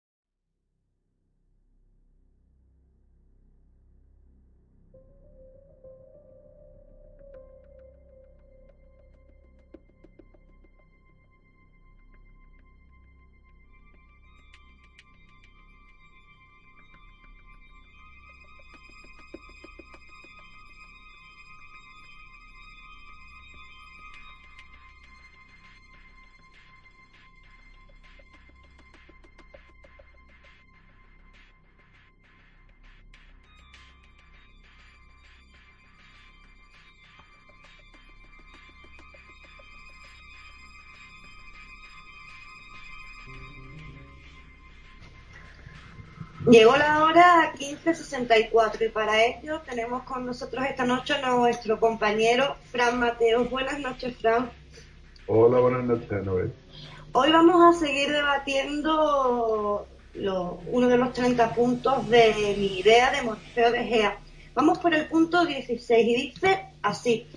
No se permitirá importar ningún producto que el país fabrique, produzca o desarrolle siendo prioritaria la industria, ciencia y producción nacional sobre cualquier negocio especulativo o comercial de importación por parte de particulares o empresas. Todo lo contrario a lo que se hace hoy en día, ¿no, Fran? Bueno, entendiendo de que el mundo entero es un gran SA, es un gran negocio, es comercio puro y duro, eh, partiendo de que los corporaciones pongamos locales, no tienen el poder sobre el país, sino que son corporaciones mayores las que lo tienen, pues ellos lo único que han hecho es eh, hacer el mundo a su gusto. Es decir, un país determinado se tiene que encargar y su economía solo se basa en turismo y el resto lo tiene que importar del exterior. ¿Vale? Sí. ¿Qué ocurre? Pues que eh, se pierde todo el valor real del país en cuestión. Por ejemplo, si hablamos de España, pues España, que era un país que tenía mucha diversidad de, de industria y que tenía la agricultura y que tenía, como no, el turismo, se quedó solamente por obra y gracia de la Unión Europea y del sionismo como un país turístico. Y así nos quitaron al torno y así nos quitaron eh, todo lo que era la industria que había en España. Se fabricaban coches en España, aunque parezca mentira. Y había una empresa que era propia española, o, más de una. Entonces, eh, todo eso se desmonta, literalmente, y se lleva a otros países y obligan al gobierno, obligan a la Corporación España a importar todos esos productos del exterior. Uno de los casos más flagrantes lo tenemos, por ejemplo, en Andalucía, donde el aceite de oliva se lleva en, en camiones Cuba, en camiones cisternas, se llevan a Italia, en Italia se empaquetan y nos lo venden a nosotros. Bueno, aquí en Andalucía es que se hacen muchas cosas extrañas. Mira, yo he estado trabajando en el 2008-2009 en el Ejido, la mar del plástico. Y ahí sabéis que, que, hay muchas alóndigas, como se le llaman allí. Y bueno, eh, estábamos envasando, a, ti te llamaban y te hacían un contrato en producción hasta, hasta que la producción bajara. Cuando la producción bajara, te, te podían echar en, cualquier momento. No tenías un, contrato con una duración, eh, no te ponían ni seis meses ni tres meses, ¿vale? Era por temporada, ¿vale? Bueno, pues tú bajabas a lo que era la alhóndiga, a la envasadora, y allí había gente, pues, de Marruecos, de, de Italia, de, de, todas partes, ¿vale? De Argentina, de, de Colombia. Bueno, eh, lo más curioso es que se hacen, no solamente se hacen convenios a la hora de, de adquirir lo que es el género, lo que es la verdura. Por ejemplo, nosotros allí en, en Almería se cultivaba de todo, ¿no? Bueno, pues los tomates, ellos tenían un acuerdo con Marruecos y los tomates que nosotros envasábamos para que nos comiéramos aquí en España con la corbata que se le pone al Carrefour son de Marruecos, ¿vale? Eh, los pepinos, igual, había cantidad de plantación de invernaderos allí de pepinos y los pepinos de allí se los llevaban para Francia. ¿vale? Y a nosotros nos traían pepinos de no sé dónde. Bueno, y cuando bajaba lo que era la producción, que ya no había tanta demanda y ya se, se deja de trabajar tan, tan, eh, que baja, vamos. Eh, los primeros que íbamos a la calle éramos los españoles y se quedaban lo que eran las plantillas de los países con lo que ellos tienen acuerdo, porque no solamente les compran las materias primas, sino que hacen acuerdos también para que un tanto por ciento de los trabajadores de la plantilla sean de ese país. Con eso hacen también comercio con los trabajadores. Bueno, se ha unido eh, nuestro compañero Jorge Rem, creo. ¿No? Sí, hola, buenas, noches. Hola. Buenas noches, lo, lo que hay que entender, Anabel, es que el comercio exterior es una forma de compensar el comercio interior y que no se debe utilizar este como herramienta especulativa o de ganancias desproporcionadas de particulares o de empresas. Ganancias conseguidas a costa del deterioro de la producción e industria nacional y de sus trabajadores. Es decir, que tú tienes una, una producción interna todo producto que tú no tengas en tu producción interna o que no lo tengas en la cantidad que te hace falta, es lógico que lo traigas del exterior. Lo que no es lógico es lo que, lo que tú hablas, de que nosotros produzcamos tomates pero se manden a otro lugar y luego nosotros traigamos tomates de otro país. Igual pasa con las naranjas. Las naranjas, las mejores naranjas de Valencia, de la costa de, la zona Alicante, se mandan a Holanda, a Holanda y a países europeos, y sin embargo nosotros tenemos que traer naranjas de otros países. Eso es lo que no tiene ningún sentido. Y ahí le doy toda la razón a Donald Trump cuando decía American First. O sea, España, como país, no como corporación, debería ser lo primero. Y luego el resto. Primero, hagamos una industria fuerte, hagamos una, una producción agrícola fuerte y luego, eh, si nos falta algo para rellenar, traigámoslo de fuera. Y si podemos exportar lo que nos sobre, pues lo exportamos. Eso debería ser realmente el comercio. Pero hoy por hoy el comercio no es eso para nada.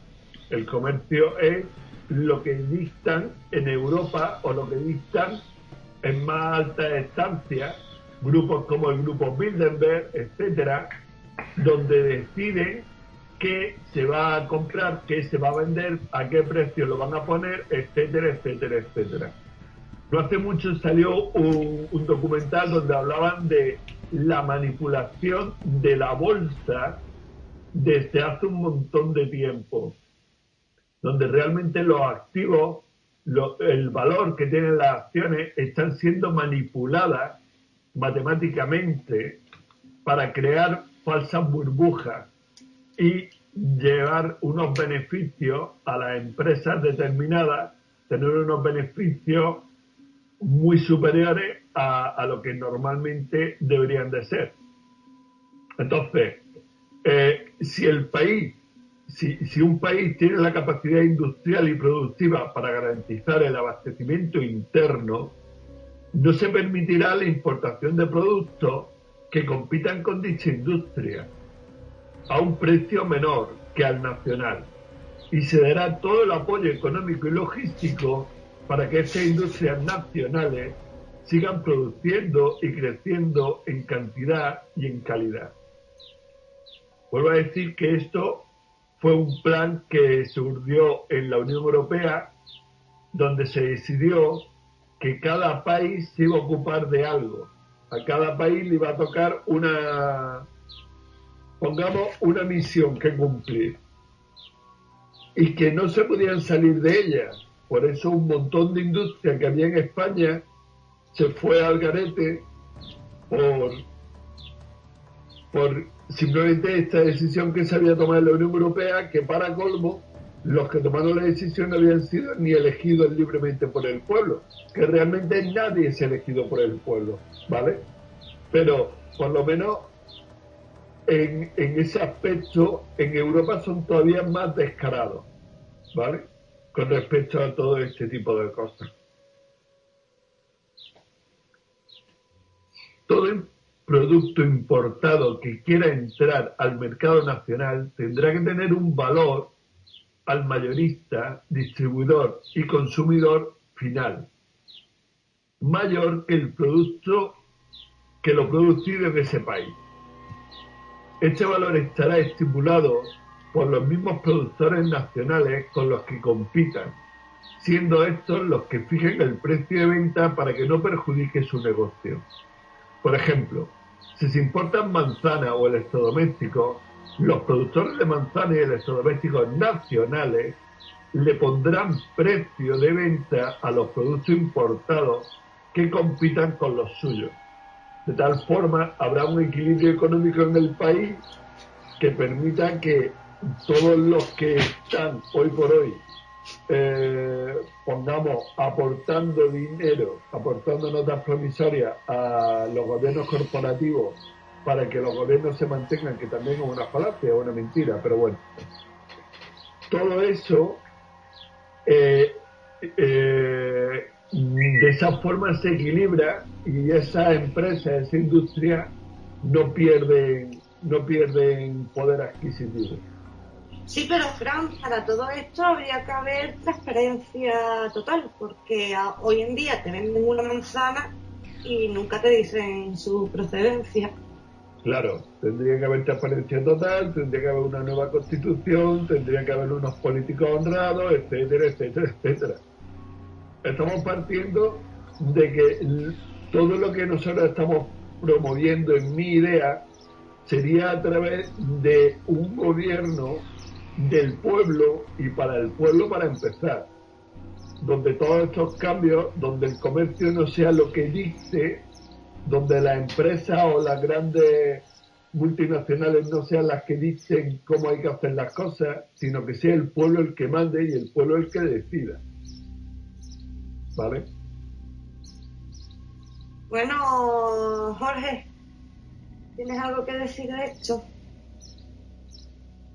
Hombre, sí, lo de siempre. Eh, primero todo es comercio. Segundo, todo lo que nos pasa es porque consentimos. Si esta gente se ha hecho propietaria hasta de nuestros eh, de nuestras granjas, de nuestros campos, ha sido porque vinieron con unas prebendas, porque empezaron a comprar el, el producto eh, y empezaron a garantizarlo mediante seguros. También se empezaron a crear esas, eh, esas cámaras frigoríficas, eso que hace que se convierta en realidad lo que ha comentado Frank, pues resulta que las fresas eh, pues se van criando por el camino, por decirlo de alguna manera. Ya no son oriotas de un sitio, sino que ya lo van buscando con un, eh, con un criterio de, mejor productividad, eh, pues eh, acaban siendo itinerantes y, acaban buscando un poco la sostenibilidad, entre comillas, que eso era lo que vendían. Los agricultores lo que tenían pues era una, una posibilidad de cobrar porque empezaron a vender más alto el producto, se lo vendían más altos, se lo compraban a precios más altos, les garantizaban de alguna forma también la cosecha anual o la compra de esa cosecha anual. Y al final lo que no se dieron cuenta es que les, permitieron que fueran ellos con mayúsculas los que controlaran los precios, llegando incluso a controlar qué es lo que tienes que eh, plantar en tu propia tierra. Eh, todo es consentimiento, todos tenemos que identificar, todos somos responsables. Ahora mismito somos cómplices de todo lo que está pasando, ser todo mercado, todo se deriva en unas notas promisorias que ya hemos comentado en alguna que otra ocasión, pues que no tiene ningún valor, es dinero de Monopoly, con lo cual por eso mismo estamos discutiendo entre nosotros, por dinero de Monopoly. Eh, un poquito añadir eso.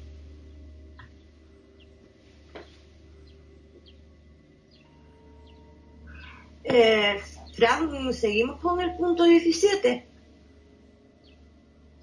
Bueno, eh, quedaría algo que añadir. Eh, el comercio exterior tiene que ser un medio para cubrir necesidades internas de los países y de los humanos que lo conforman, y no un fin para conceder deseos externos de inescrupulosos e insensibles oportunistas, donde vale más el dinero o las notas promisorias que la vida de aquellos afectados por su avaro e insensible accionar.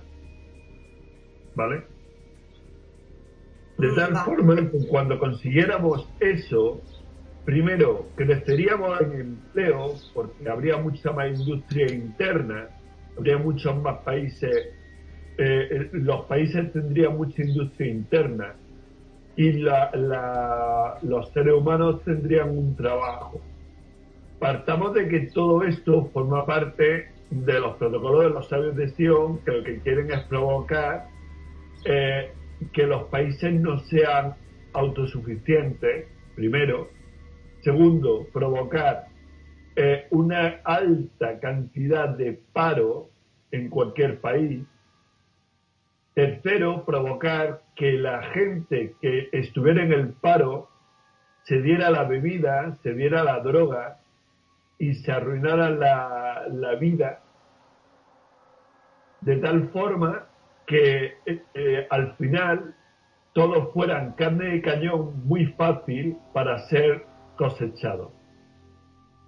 Esa es la intención de los protocolos de los sabios de Sion y esa es la intención que hay detrás de todo lo que estamos viviendo hoy por hoy en el planeta.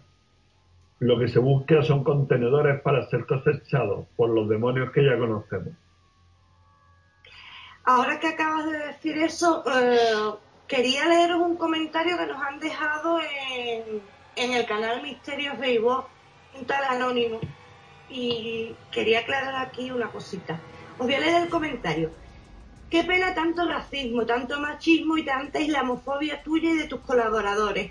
Querida, eres humana, pero si vuelves a casa sola de noche y quien te sigue es una mujer, ¿qué sientes? ¿Alivio o tranquilidad? ¿A que sí? La violencia de género existe y como mujer divulgadora es una pena que no tengas aún las gafas moradas puestas.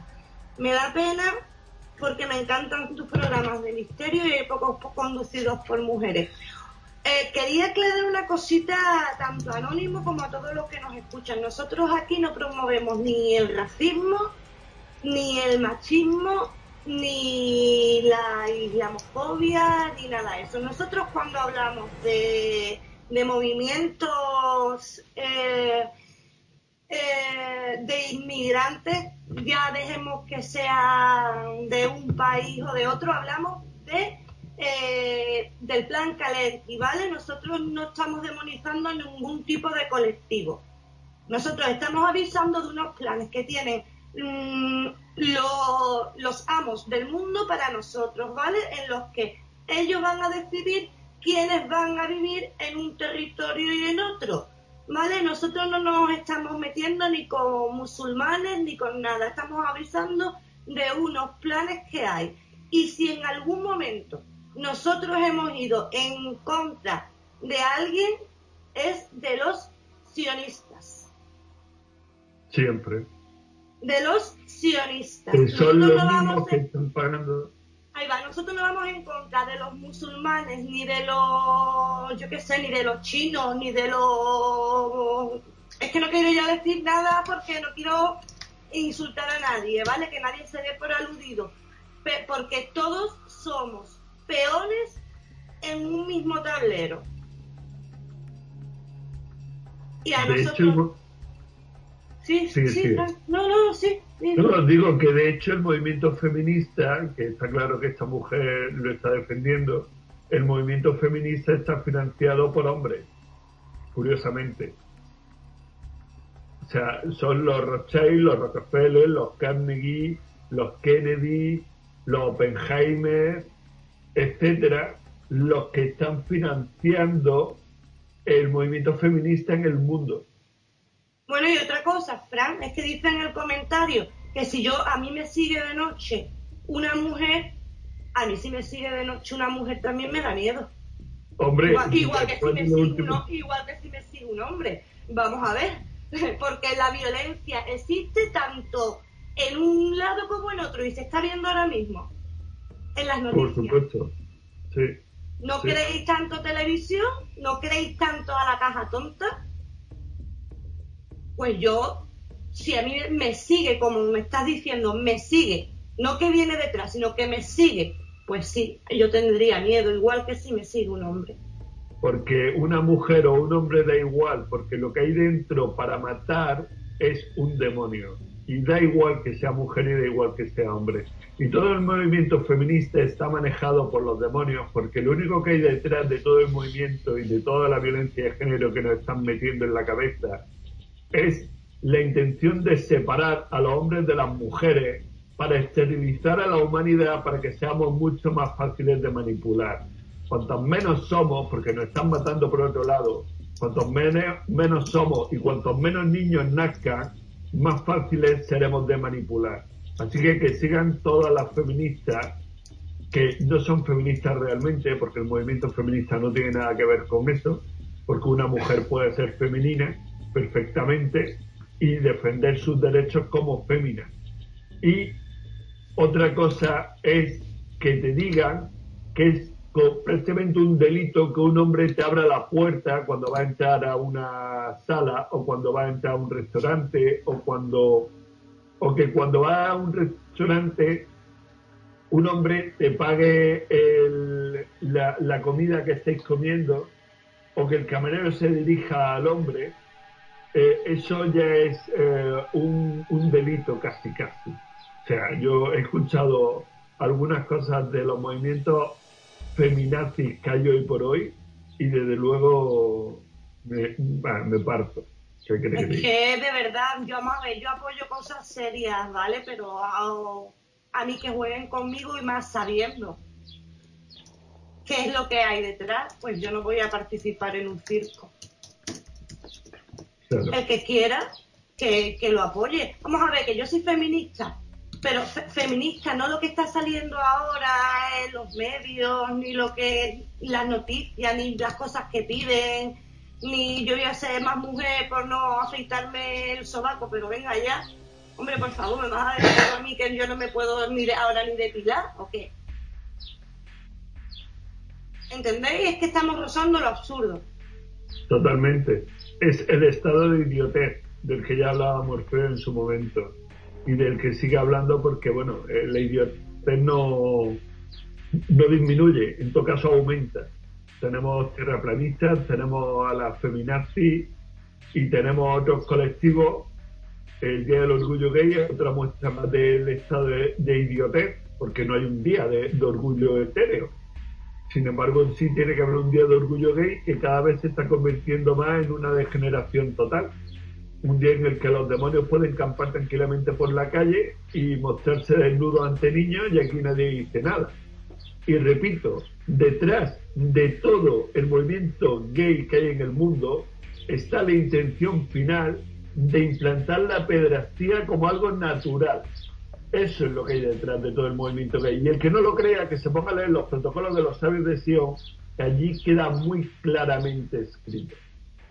Que investigue lo que está pasando en Canadá y cuál es la proyección que está teniendo, qué es lo que están admitiendo ya en cuanto a este tema de pederastia. Que nosotros aquí estamos dando la información que siempre decimos, no nos creáis, ¿vale? Y os agradecería que cuando hicierais algún tipo de comentario, que por lo menos pusierais vuestro nombre. Porque ya que me llamáis a mí por el mío y, identificáis a mis colaboradores, pues que menos que también vosotros, como seres humanos que sois, pues deis también la cara, ¿no? Que es muy fácil escudarse con el anónimo. Bueno, ¿seguimos? Sí. Si quieres, vemos así por encima el punto 17. No Sí, problema. vamos a mirarlo. Vale. Eh, Es- Eh, se revocarán todas las normas de tránsito actuales y se educará para una buena urbanización vehicular, evitando así el negocio de la recaudación para engordar el bolsillo de los distintos distritos, comunas e intendencias. A su defecto, habrá penas con trabajo comunal o prisión según el caso y la falta cometida, cuando ésta ponga en riesgo la vida de terceros. A ver, lo único que hay realmente para, pongamos, para medir es la ley natural. Y la ley natural dice, no robarás, no matarás, no violarás, y ya está. O sea, ¿qué más da que yo vaya por una carretera a 180 si no estoy poniendo en peligro la vida de nadie? ¿Qué más da que yo vaya por una carretera sin un seguro que ya está prepagado realmente con el bono? Pero ¿qué más da que yo vaya por la carretera sin un seguro si no pongo en riesgo la vida de nadie? ¿Qué más da que vaya sin una ITV si yo no pongo en riesgo la vida de nadie? Y si no voy con un carnet de conducir, porque yo no conduzco, yo viajo. Y si estoy viajando, ¿por qué tengo que llevar una licencia que me permita hacerlo? Soy un ser humano libre y como ser humano libre no tengo por qué llevar nada de esto. Sí, el otro día estabais eso- comentando eso en, en Nostra, que había que tener mucho cuidado cuando eh, para la policía con las palabras que utilizamos a la hora de hablar con ellos. Que no Claro. digamos conducir, que tú no conduces. Que dijiste eh, usar la palabra manejar, lo que sea, menos conducir. Viajar, si todos tenemos derecho al libre viaje y está reflejado en el artículo 139.2 de la Constitución española, pues viajamos y el que tenga que conducir realmente porque está haciendo un acto de comercio, pues que lleve los papeles porque está dentro de su, de su mundo de comercio. Pero si tú no estás dentro de su mundo de comercio, sino que estás en tu libre derecho de viaje, ¿por qué vas a tener que llevar documentos encima o por qué vas a tener que llevar el carnet o esto o lo otro? Entonces, todas esas normas de tránsito actuales habría que cambiarlas totalmente. Y ya te digo, si es que, eh, a ver, si lo importante es enseñar a la gente a ser respetuoso, o sea, la consideración externa hacia el prójimo. Cuando tú te montas en tu coche y vas con tu consideración externa hacia el prójimo, no tiene por qué ocurrirte nada. Y en caso de que te ocurriera algo, algún percance, tú tienes un seguro que está prepagado realmente. Pero vamos, de eso sabe bastante más Jorge y bastante más Álvaro, que ha tenido su, su pequeña encontramiento con, con los duendes, como nosotros llamamos, a los... A los Álvaro? Álvaro, Álvaro. Ah, pues Álvaro está por ahí, ¿no? Álvaro. Buenas noches. Buenas noches. Pues sí, mira, una cosa interesante de todo esto es, por ejemplo, el tema de las licencias. A ti te dan una licencia porque te, el, el, el papá gobierno y mamá corona te consideran un licencioso. ¿Vale? Y licencioso que es una persona irresponsable, una persona moral. ¿Ok? Por eso te hacen sacar la, la licencia. Todo viene de las letras mayúsculas, como bien dice Jorge, ¿vale? Porque ellos son los que, los que lo manejan, no tú. Y es una de las cosas por las que están de, para hacer negocio, ¿no? No, no, no están para otra cosa, que es lo que decía Fran. Y Hombre, no, las campañas que salen de seguridad vial es para recaudar. Pero Además, aquí, aquí, cuando vemos que el ayuntamiento no, no tiene dinero se nota porque te ves la policía local poniendo multas, vamos, claro. saco. Pero tú miras las noticias como te las venden. Te dicen, este fin de semana han muerto no sé cuántos, pero no te dicen, este fin de semana han llegado sanos, salvos y felices no sé cuántos millones. No, te dicen los 3, 4 que, que han tenido accidente, ¿vale? Pero los millones y millones que han llegado felices, sanos y salvos a su casa, eso no te lo venden.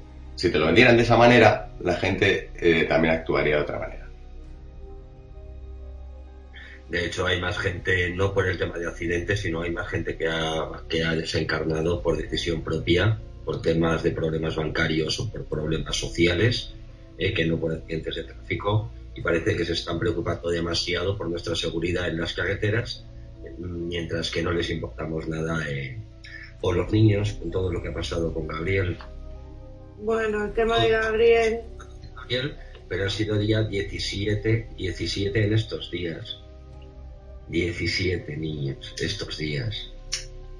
Y ahí no ha ido nadie, ningún político ni nada. Tenemos que entender hacia dónde nos quieren poner ellos los focos o hacia dónde enfocan los focos y dónde se ponen ellos. ¿Dónde están las feminazis? ¿Dónde están las feminazis en todo esto del niño? ¿Dónde están? Sí, porque lo ha matado un hombre, ¿no? No, lo ha matado una mujer. Vale, pues por eso. dice? No, si las mujeres no hacen esas cosas. Como que no. No, que no. No, claro, por eso no hay que tener miedo cuando una mujer te sigue. Porque como no hacen estas cosas. El león, creo que tres criaturas, ¿no? Por parte de la madre, porque no quería que se fuera con el padre. Sí. Después, ¿esa fue la que se suicidó? ¿Después? Sí. Vale. Si te quieres suicidar, suicídate tú y deja a tus tres hijos vivos. Pero como tenemos el sentido de que los hijos nos pertenecen, que es una, una mentira enorme, un hijo a ti no te pertenece, tú solamente has sido la puerta de entrada de tu hijo en este espacio matricial en el que existimos. Solo eso, y está para ayudarle a que se vaya encaminando, pero luego tienes que ir soltando las riendas para que él se vaya valiendo por sí mismo. Y que no son monedas de cambio que, en caso de, que en caso de separaciones y de divorcio muchas veces utilizan a los niños como moneda, como moneda de cambio, ¿sabes? Pues no te doy, si tú no haces esto, pues no te doy al niño, si tú no haces esto, pues no te doy al niño. Y realmente cuando no dejamos a un niño ver a su padre, eh, no estamos eh, violando un derecho del padre, estamos violando un derecho del niño, porque no es el padre el que tiene derecho a ver al niño, es el niño el que tiene derecho a ver al padre. Entonces, indirectamente, eres la que le estás haciendo daño a tu hijo, eres tú.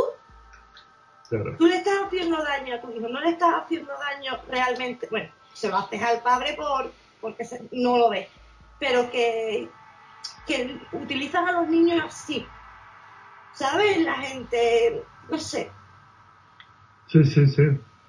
El niño... la gente cómo funcionan los juzgados en este tema, cómo han llegado ya a un pacto, un prepacto entre los abogados de partes contrarias para no hacerse daño si llegan en caso de que juicio. Si entendemos el control que tienen sobre nosotros y que ese control lo tienen y lo ejercen porque nosotros lo consentimos, si reconocemos cómo están utilizando los medios de comunicación para eh, alienarnos, alienarnos la mente, para que empecemos a ver cosas como que son normales cuando nunca han sido normales, nos las, nos las están planteando de forma normal cuando reconocemos que es antinatural. Entonces tendremos que empezar a ser responsables y tomar decisiones por nosotros mismos y no confiar tanto en esta gentuza que creemos que nosotros los hemos puesto ahí eh, cuando después nos damos cuenta de que ponen a quienes les da la gana, nosotros no votamos a quienes van a poner, a quienes están eh, de alguna forma eh, gobernando este país, es que he dicho la palabra gobierno, he dicho la palabra país, que ya cuando descubres todo lo que hemos descubierto y hemos comunicado, pues entonces es mucho más fácil el, relacionar ¿no? y el poder actuar no te puedes fiar tanto de alguien que te ha engañado tantas veces. O sea, si te han engañado muchísimas veces anteriormente, si ahora les vas a preguntar que cuál es la solución, ¿qué te van a decir? La suya. Pero consiste en que nosotros identifiquemos que no les importamos absolutamente nada y que van tras una agenda o tras un objetivo que estamos demasiado dormidos y que tenemos que tomar ya acción, que estamos en el 2018 y que esto no es lo mismo que hace cuatro años o cinco años, que pudiera, pudiera que estuviera, o sea, que pudiera ser que estuviésemos más dormidos. Ahora lo estamos notando por diferentes flancos cómo nos están dando las caricias, de comillas, con demasiado daño, eh, de nuestro papá gobierno y mamá corona. tenemos que identificar quién nos está provocando esto, qué es lo que está haciendo que nos estemos comportando de la manera que nos, que nos estamos comportando que eh, al final eh, tenemos el enemigo en casa y eso es lo que nos han hecho creer que tenemos el enemigo en casa, que están enfrentándonos entre sexos, cuando precisamente se trata de una unión, que están creándonos unos eh, paradigmas que son antinaturales, que nosotros estamos cediendo en definitiva. Y ya es hora de tomar el, control de, y, y la responsabilidad de lo que estamos permitiendo, primero por nosotros, y después por los que nos, por nuestra descendencia, por nuestros hijos. Pero ya en primer lugar por nosotros, o no estamos viendo qué es lo que está pasando con los jubilados y con las jubilaciones. Y estamos consintiendo que se lo estén llevando a manos llenas. Estamos consintiendo que metan a la gente en la cárcel por, eh, expresarse, sin tener en, en, sin tener eh, en cuenta pues ese derecho consuetudinario en cuanto a la forma de hablar de una forma. ¿no? bueno, ya. Aquí están más. Tenemos el, Carlos, o sea, el asunto de Carlos Pues, entre otros, y entre los raperos que, que, están yendo eh, uno detrás de otro ¿eh? hacia Villayerro, como le gusta llamar a la gente por ahí, mientras que los que nos están provocando todo esto, los que han demostrado que, que lo han robado, que se lo han llevado, y que después con toda su santa jeta te dicen, no, no, es que ha prescrito. Señores, señoras, el que ha robado, ha robado. No prescribe un delito, pero ellos en su ley en color lo que sí se han eh, adornado para que a ellos no les ocurra absolutamente nada, mientras que hay otros que sin haber hecho ni cometido ningún daño a nadie, es más, algunos diciendo verdades como puños, pues son castigados y encima lo consentimos o si no lo consentimos nos quejamos, pero nos quejamos en el bar. Pero después cuando nos llega la hora de la verdad a nosotros y cuando tenemos que actuar, no actuamos. El Tribunal de Estrasburgo ha condenado a España, ¿no? Sí, pero mira, precisamente ayer vi una noticia, ¿vale? Que no, esa no nos las dan, a ver si veo el enlace y te lo mando, de que efectivamente el, el Tribunal de Estrasburgo condenó a España por lo de las fotos esas. Pero es que la noticia de ayer fue que es que eh, España ha dicho que, lo va a seguir juzgando como delito grave. Eso no te lo dicen.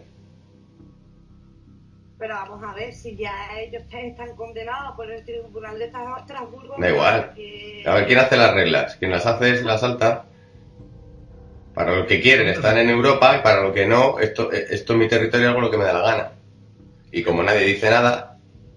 Fijaros quién y qué foto es la que está colgada en esos centros que están aplicando justicia, entre comillas, entre interrogantes, entre todo. Justicia, ¿a quién es al que le juraron cargo? le juraron su cargo, ¿a quién le juraron lealtad? ¿Al pueblo? Eso es lo que se cree. Creemos que verdaderamente tenemos una monarquía que solamente aparentemente que es algo como de adorno, de verdad. Creemos eso. Y un rey con total impunidad. ¿De quién fue el del 23F? Nos hemos informado de, de, cositas que han pasado con todo este proceso de Cataluña. Nos hemos informado o creemos estar informados sobre eh, todos estos asuntos. Estamos viendo cómo le importa al pueblo, que al pueblo le suben a los juzgados le suben un 0,25 y, el, y los eh, bueno, políticos se suben 7, 8 y que después la familia real, favor, que no les pase absolutamente nada, que no les falte de nada, que no, que no, que no les falte de nada. Pero a nosotros sí. Y encima de todo, ahora con impunidad total, porque al rey no se le puede juzgar por nada. Porque el rey es soberano. Porque el rey, el, rey ahora mismo, mm, bueno, roba, mata, viola y no pasa nada, ¿no? Algo, algo se ha oído también por ahí, ¿no? Del exterior. Es, que... Es que... Es que, y, cuando, estén cuando están saliendo tantas cosas y nadie está negando participación o conocimiento de esas cosas que se están compartiendo públicamente, y nadie sale negando el que caiga todo y que ya nos podemos empezar a poner las pilas de verdad y tenemos que identificar ya de una vez quiénes son los verdaderos creadores de los problemas que estamos que nosotros no somos los culpables. Somos los culpables y somos los responsables en parte porque somos los que estamos consintiendo que nos hagan lo que nos están haciendo porque lo que hacen es por consentimiento con engaños, sí, pero porque tú no te has dado cuenta de ese engaño pero los que estamos diciendo a los cuatro vientos el engaño eh, que, que, del engaño en el que estamos viviendo, lo que es en realidad esta Matrix. Es que no entendemos que aquí nadie puede, es que, a estas alturas en pleno siglo XXI no hay nadie que haya sido tocado, bendecido por la mano de Dios que le haya otorgado el poder sobre el resto de los seres vivos del planeta.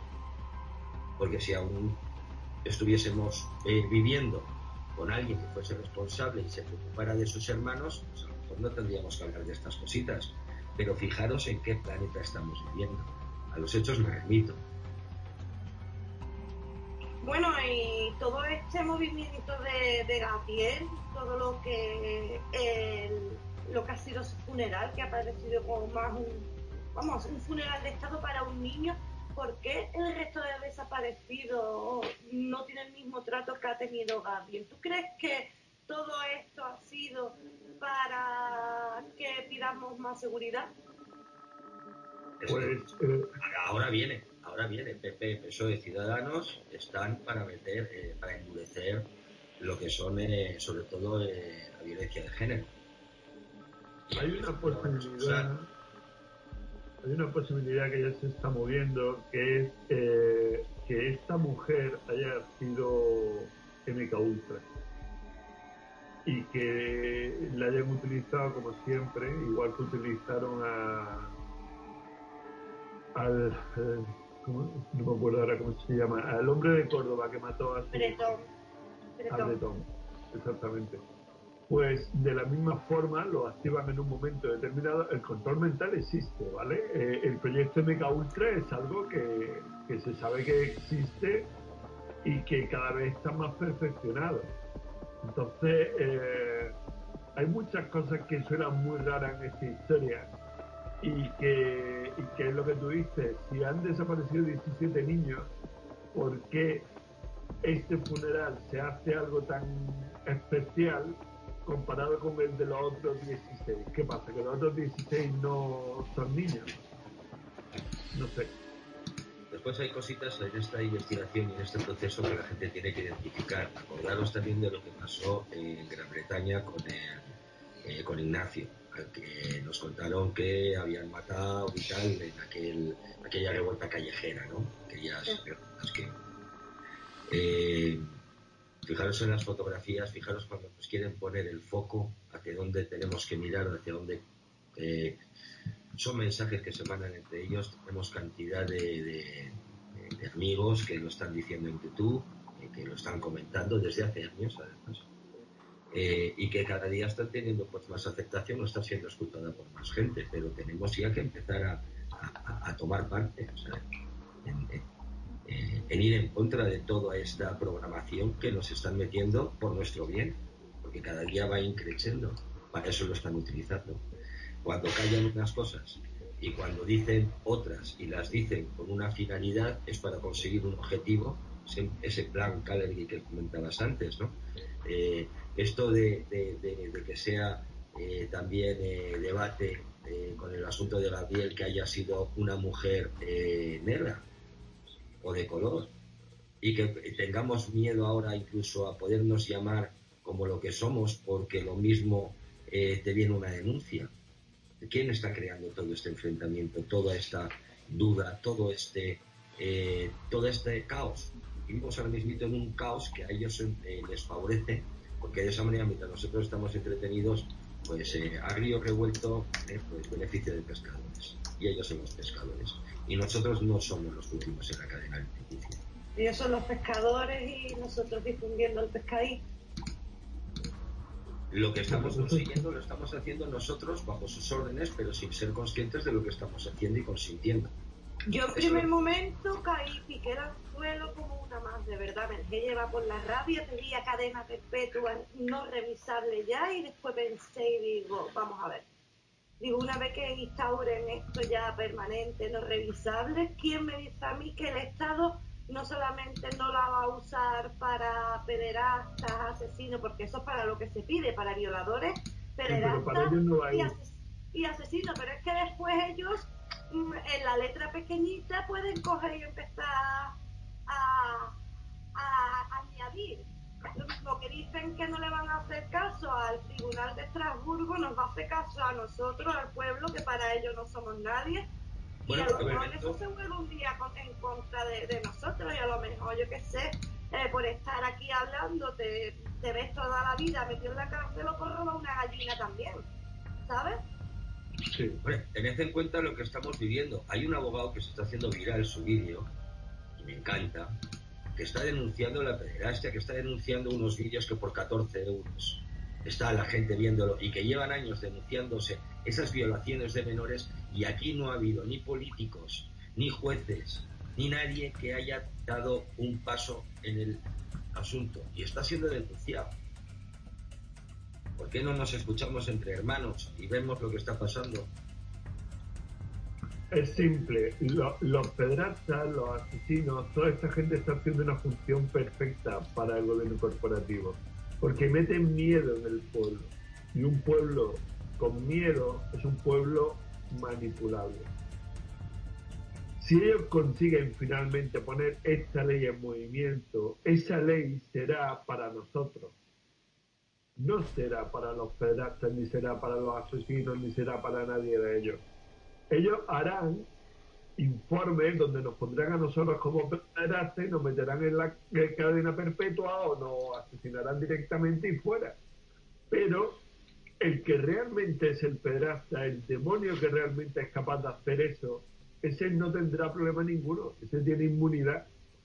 Es así de eh, penoso el tema pero porque están haciendo una función para ellos, realmente. Y todo está relacionado. Mirad las vacunas de los chiquillos. Ahora ha salido también una noticia que las vacunas de la gripe, eh, ahora viene la Organización Mundial de la Salud avisando, cuidado, que son malas. Pero fijaos también en los chiquillos, desde qué temprana edad se les está poniendo las vacunas y qué es lo que llevan esas vacunas. ¿Y qué efectos producen? Y este no, pero te pones a hablar, te pones a hablar en Facebook y con la gente y al final acabas discutiendo porque te dicen que es que encima no entiendes de, ni de física, ni de química, ni de nada. y lo que no se dan cuenta es que los están envenenando y ya una hasta pierde hasta las ganas y dice, anda, ya yo no te digo más. Claro. Eso, lo, es lo que La gente que no se quiere no se quiere enterar. Si ya la Organización De la Salud te está diciendo que la de la gripe es mala, cuando ya se llevaba diciendo por todas partes años, próximamente te reconocerá que la del tétanos, por ejemplo, la de, mm, eh, bueno, la del virus del papiloma humano, que, eh, qué efectos produjo, cuántas muertes, cuántas niñas murieron. Y todavía se cree la gente que las vacunas están para que, que no nos pongamos enfermos o están para ver si nos enferman y, y, y nos quitan de en medio. Están también preparándonos para admitir esos daños colaterales que los tenemos que asumir como si fueran normales, porque a ti no te ha pasado, le ha pasado a aquel otro, pero es que algo tendría. Él no es de los normales. Mira, mira lo peligroso que es una vacuna, ¿vale? La, la vacuna del papiloma, del papiloma llevaba incorporada progesterona. ¿Vale? La progesterona es una, es una sustancia, ¿sí? es una sustancia que nosotros eh, que genera una embarazada cuando se está cuando está en las primeras semanas, ¿vale? Y es para el feto, ¿vale? Para preparar bien eh, el cubículo del feto y todo eso. Bien. Pues si la vacuna lleva eso y el cuerpo se acostumbra a pensar que esa sustancia es negativa y que hay que acabar con ella, ocurre, claro, cuando una mujer se queda embarazada y segrega progesterona, automáticamente el cuerpo acciona contra ella y la, se lo carga. Con lo cual tú tienes un aborto. Un aborto en las primeras semanas y ni te enteras que ha abortado. Y eso lo están haciendo estos demonios. ¿Y la gente sigue llevando a los niños a vacunar? Efectivamente. Mm, bueno, mm, ¿algo más que decir, Jorge, Fran, Álvaro? No, yo creo que está todo muy claro. Que dejemos de ser tan borraritos y que miremos un poquito más allá de nuestra nariz. Si os fijáis en este programa hemos conseguido que la gente empiece a comprender que todo está conectado con todo, porque podemos empezar a hablar de, de las normas viales y tenemos forzosamente que acabar hablando de casos de pederastía o de cualquier cosa, porque todo está conectado, todo está unido realmente. Si hay algo bueno que tiene este programa, es que es un programa cuántico, es un programa donde se está empezando a comprobar perfectamente cómo todo está conectado. Y el rey está conectado con los casos de pederastía. Y la pederastía está conectada con la corporación. Y la corporación está conectada con los MK Ultra. Y los MK Ultra están conectados con delitos mayores. Y al final todo es parte de lo mismo. Todo sigue siendo parte del gran comercio que están haciendo con la humanidad hoy por hoy estos demonios. Sí, que comercio de energías también. Claro. Tienes a todos con baja vibración, con tanto, eh, con tantas noticias de desapariciones, de muertes y, de asesinatos. Bueno, pues dejamos el programa por esta noche, ¿no? Y nos esperamos la semana que viene. De acuerdo. Muchas gracias. Un abrazo. Un placer, buenas noches. Fortitudine Vincimus. Buenas noches. Fortitudine Vincimus. Fortitudine Vincimus.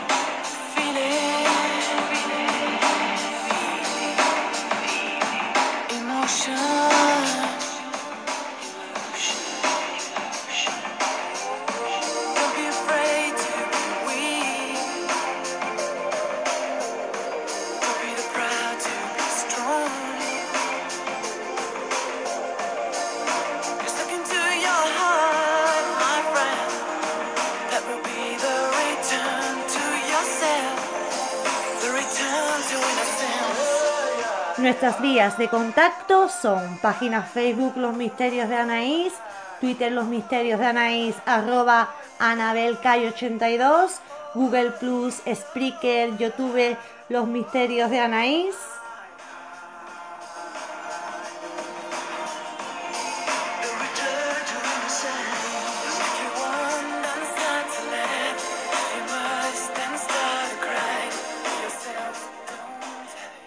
Además, siempre podéis encontrarme en mi blog anareyesitewordpress.com.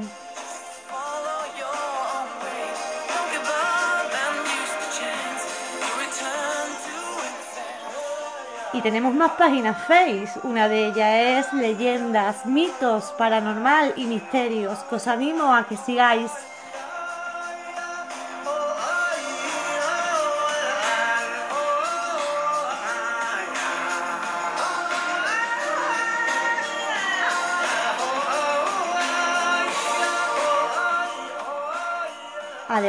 Tenemos muchos grupos. Tenemos Conspiraciones 3.0, Los Misterios de Anaís en mayúsculas, que es más grande. Los Misterios de Anaís en minúscula, que es más pequeño. Tenemos Despertar Conciencia. Tenemos Expedientes Misterios. Tenemos leyendas, misterios y leyendas del mundo. Leyendas y misterios del mundo. ¿Os parece poco?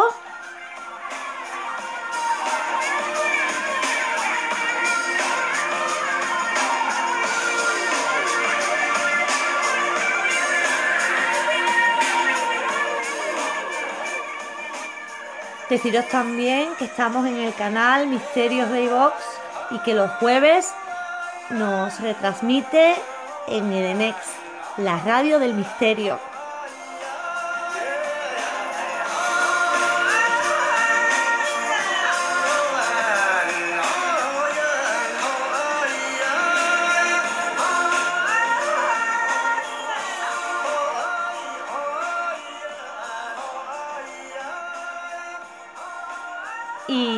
Jueves me podéis escuchar en mi sección de leyendas históricas en el programa Ciencia y Más Allá de Radio Cantillana, en el 107.7.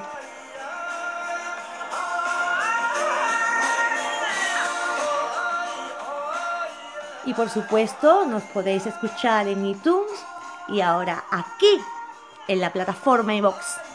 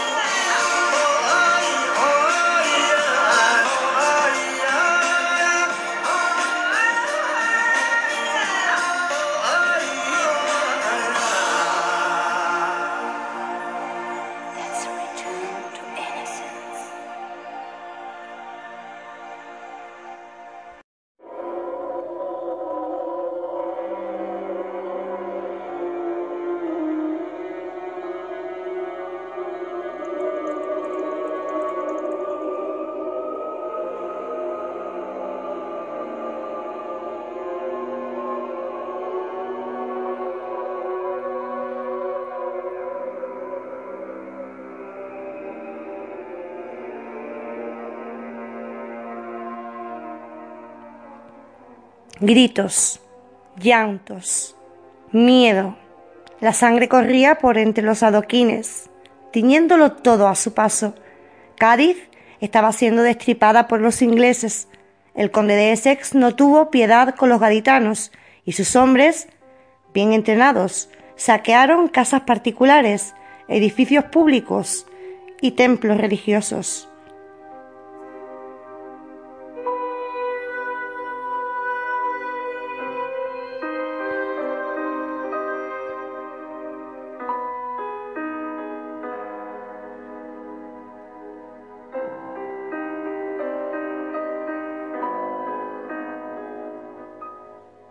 Mataron y destruyeron por doquier. Sabían que la toma de la ciudad, puerto fundamental para las Indias, era una victoria crucial en aquella guerra anglo-española. Y aquel año de 1596 entraron, sin remordimientos, en un municipio que aún carecía de las murallas que años después harían de él una fortaleza inexpugnable. Los ingleses robaron todo lo que pudieron, especialmente vino de Jerez en abundancia, lo que propició el rumor de que, borrachos como eran, su propósito al entrar en Cádiz no era otro que llevarse el preciado líquido. Por desgracia, se llevaron mucho más, pero quizás los desperfectos que ocasionaron, incendio de la ciudad incluido, fueron aún más graves. En una España, aquella, entregada a la fe, donde la Iglesia tenía un poder notable, no era difícil pensar que el daño mayor sería en iglesias, conventos y catedrales. Los soldados ingleses, ayudados en la batalla por los holandeses, escupieron toda su ira sobre las imágenes religiosas de los diferentes rincones de la ciudad. Tirotearon a la Virgen del Pópulo. El lienzo recibió cinco disparos que no afectaron a la imagen. Desgarraron la Santísima Trinidad y quisieron quemar a la Virgen del convento de la Candelaria. De entre las llamas sacó un gaditano que a hurtadillas consiguió darle cobijo. Dos años después del saqueo, Cádiz se lamía aún las heridas entre sollozos, pero no estaba dispuesta a dejarse avasallar de nuevo. La ciudad se estaba ya convirtiendo en un fortín contrazado del arquitecto Cristóbal de Rojas. Mientras las autoridades se empeñaban en la tarea de fortificar la ciudad para prevenir los futuros altercados, un niño no se preocupaba más que de buscar entretenimiento a sus horas. Propio de la infancia es contravenir las normas de los adultos. Tal es, en ocasiones, el poder de la curiosidad. Aquel pequeño había sido avisado más de una vez de que el pozo no era un juguete y que sus varios metros de profundidad, que se zamullían en unas aguas heladísimas, constituían un importante peligro para él. Sin embargo, aquella tarde el niño se encontraba solo en casa y aburrido estaba ya de batallar con los soldaditos de latón y cabalgar sobre el carcomido caballito de madera. Necesitaba emociones más fuertes porque ya era, o eso creía él, todo un hombrecito, con la cabeza bien erguida, pisando con seguridad, olvidándose de las posibles regañinas, se dirigió al patio, en cuyo centro se encontraba el pozo, cubierto simplemente con una tabla de madera. La quitó sin hacer mucho ruido y hundió su cabeza en la boca redonda de la cima. Sintió una agradable caricia húmeda, pero aquella negrura le inquietó un poco. Aun así, quiso continuar con su idea, convertir el pozo en un balancín. Para tal fin amarró la cuerda que sujetaba al cubo bien fuerte, todo lo fuerte que pudo, y así quedó el recipiente unos palmos por encima de la embocadura, balanceándose de un lado a otro. El niño se subió al borde del pozo con cuidado y se sentó en el cubo. Comenzó su delicado vaivén y se divirtió mucho pensando que a veces los adultos son muy exagerados. Allí arriba, sobre la peligrosa vertical, estuvo un buen rato, pero los niños se cansan pronto de todo y ese juego ya había colmado sus expectativas. Cuando quiso hacer ademán de bajarse, el pobre tuvo tan mala fortuna que el culo se le hundió más en el cubo y quedó así encajonado. Se asustó y como no quería pedir ayuda para no delatar su travesura, comenzó a moverse bruscamente, intentando zafarse de aquella trampa que él mismo se había preparado. Se movió una y otra vez hasta que, cansado de aguantar tal trajín, el nudo que sujetaba la cuerda al pozo se soltó, y con ello el niño se precipitó rápidamente al interior. El chapuzón fue considerable, pero aún más lo fue el golpe que había recibido en el costado con algo duro que flotaba sobre el agua. No pudo ver qué era, pero tenía más o menos su tamaño. La imaginación se le disparó. y a ella le vinieron otros monstruos, cadáveres, todo aquello que pudiera asustarlo. Comenzó a llorar, pero aún, pese a lo grave de su situación, no quería que sus padres supiesen que no les había obedecido. Allí se quedó, tiritando de frío, gimoteando y agarrado a aquella cosa grande que flotaba sobre el agua, ya que todos sus intentos por escalar las paredes no le habían supuesto sino heridas en las manos y las rodillas. Después de interminables minutos, el niño se dio cuenta de que no era él quien se sujetaba a lo que allí flotaba, sino que era eso lo que le tenía sujeto de un brazo. Cuando sus ojos se adaptaron a la oscuridad, el niño vio una hermosa mujer que le sonreía y le transmitía tranquilidad. Su madre llegó pronto a la casa y oyó la voz de su, hijo allá en el pozo. Desconsolada por la situación, pidió ayuda a su vecino, pero no había forma de sacar a la criatura de allí abajo. Cuando pensaba qué hacer, el agua del pozo comenzó a subir sin que nadie supiera el porqué, hasta que escupió al niño, que estaba perfectamente sano. No solo eso, sino que en su cara brillaba una sonrisa, pues, según dijo una señora muy hermosa, le había ayudado a salir. Los presentes se miraron unos a otros, no dando crédito al suceso ni a las palabras del niño, pero alguien se fijó en las aguas crecidas del pozo, donde flotaba una mujer, o más bien la representación de una preciosa mujer. Era la talla de la Virgen del convento de la Candelaria, que aquel hombre anónimo había conseguido salvar de la hoguera tiempo atrás.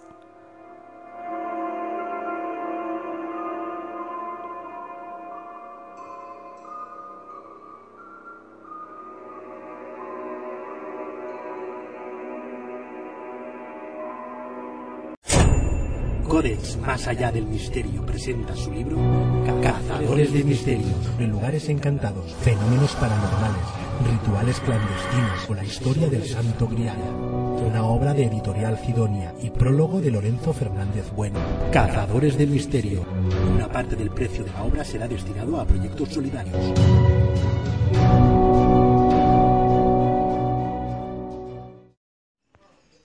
Bueno, pues esto ha sido todo por esta semana.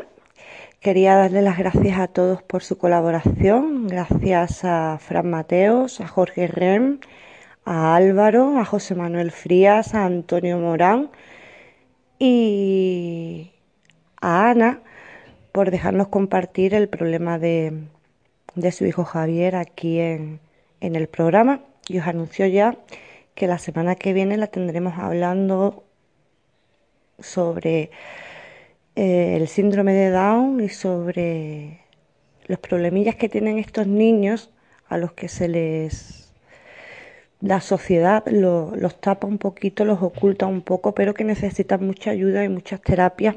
Y a veces los padres con un sueldo de, de, de una persona normal pues no puede llegar a cubrir ese tipo de necesidades que, estos niños necesitan para que el día de mañana puedan ser plenamente autónomos, ya que los padres no pueden estar toda la vida cuidándolos porque por ley de vida no somos, no somos eternos. Desde aquí también mandarle un besito a, a Ima Rivera Aragón. Esta semana hemos metido en el programa una de las leyendas que, que ella nos cedía cada semana porque Irma sufrió ahora cuestión de un mes, un poco más o menos, un pequeño accidente y no lo está pasando muy bien. Y desde aquí pues quería mostrarle que, que no nos olvidamos de ella, que la queremos mucho y que queremos que se ponga muy pronto buena, fuerte, para que pueda estar aquí con nosotros compartiendo sus leyendas, sus escritos y y haciéndonos pues más o menos el programa. No os entretengo más, os digo lo que os digo siempre, pasada por, por las redes, estamos en todas las redes sociales, en Facebook, en Twitter, en Instagram, estamos en YouTube también. Darle una vueltecita a los podcasts y en el próximo programa os espero aquí con más y mejor.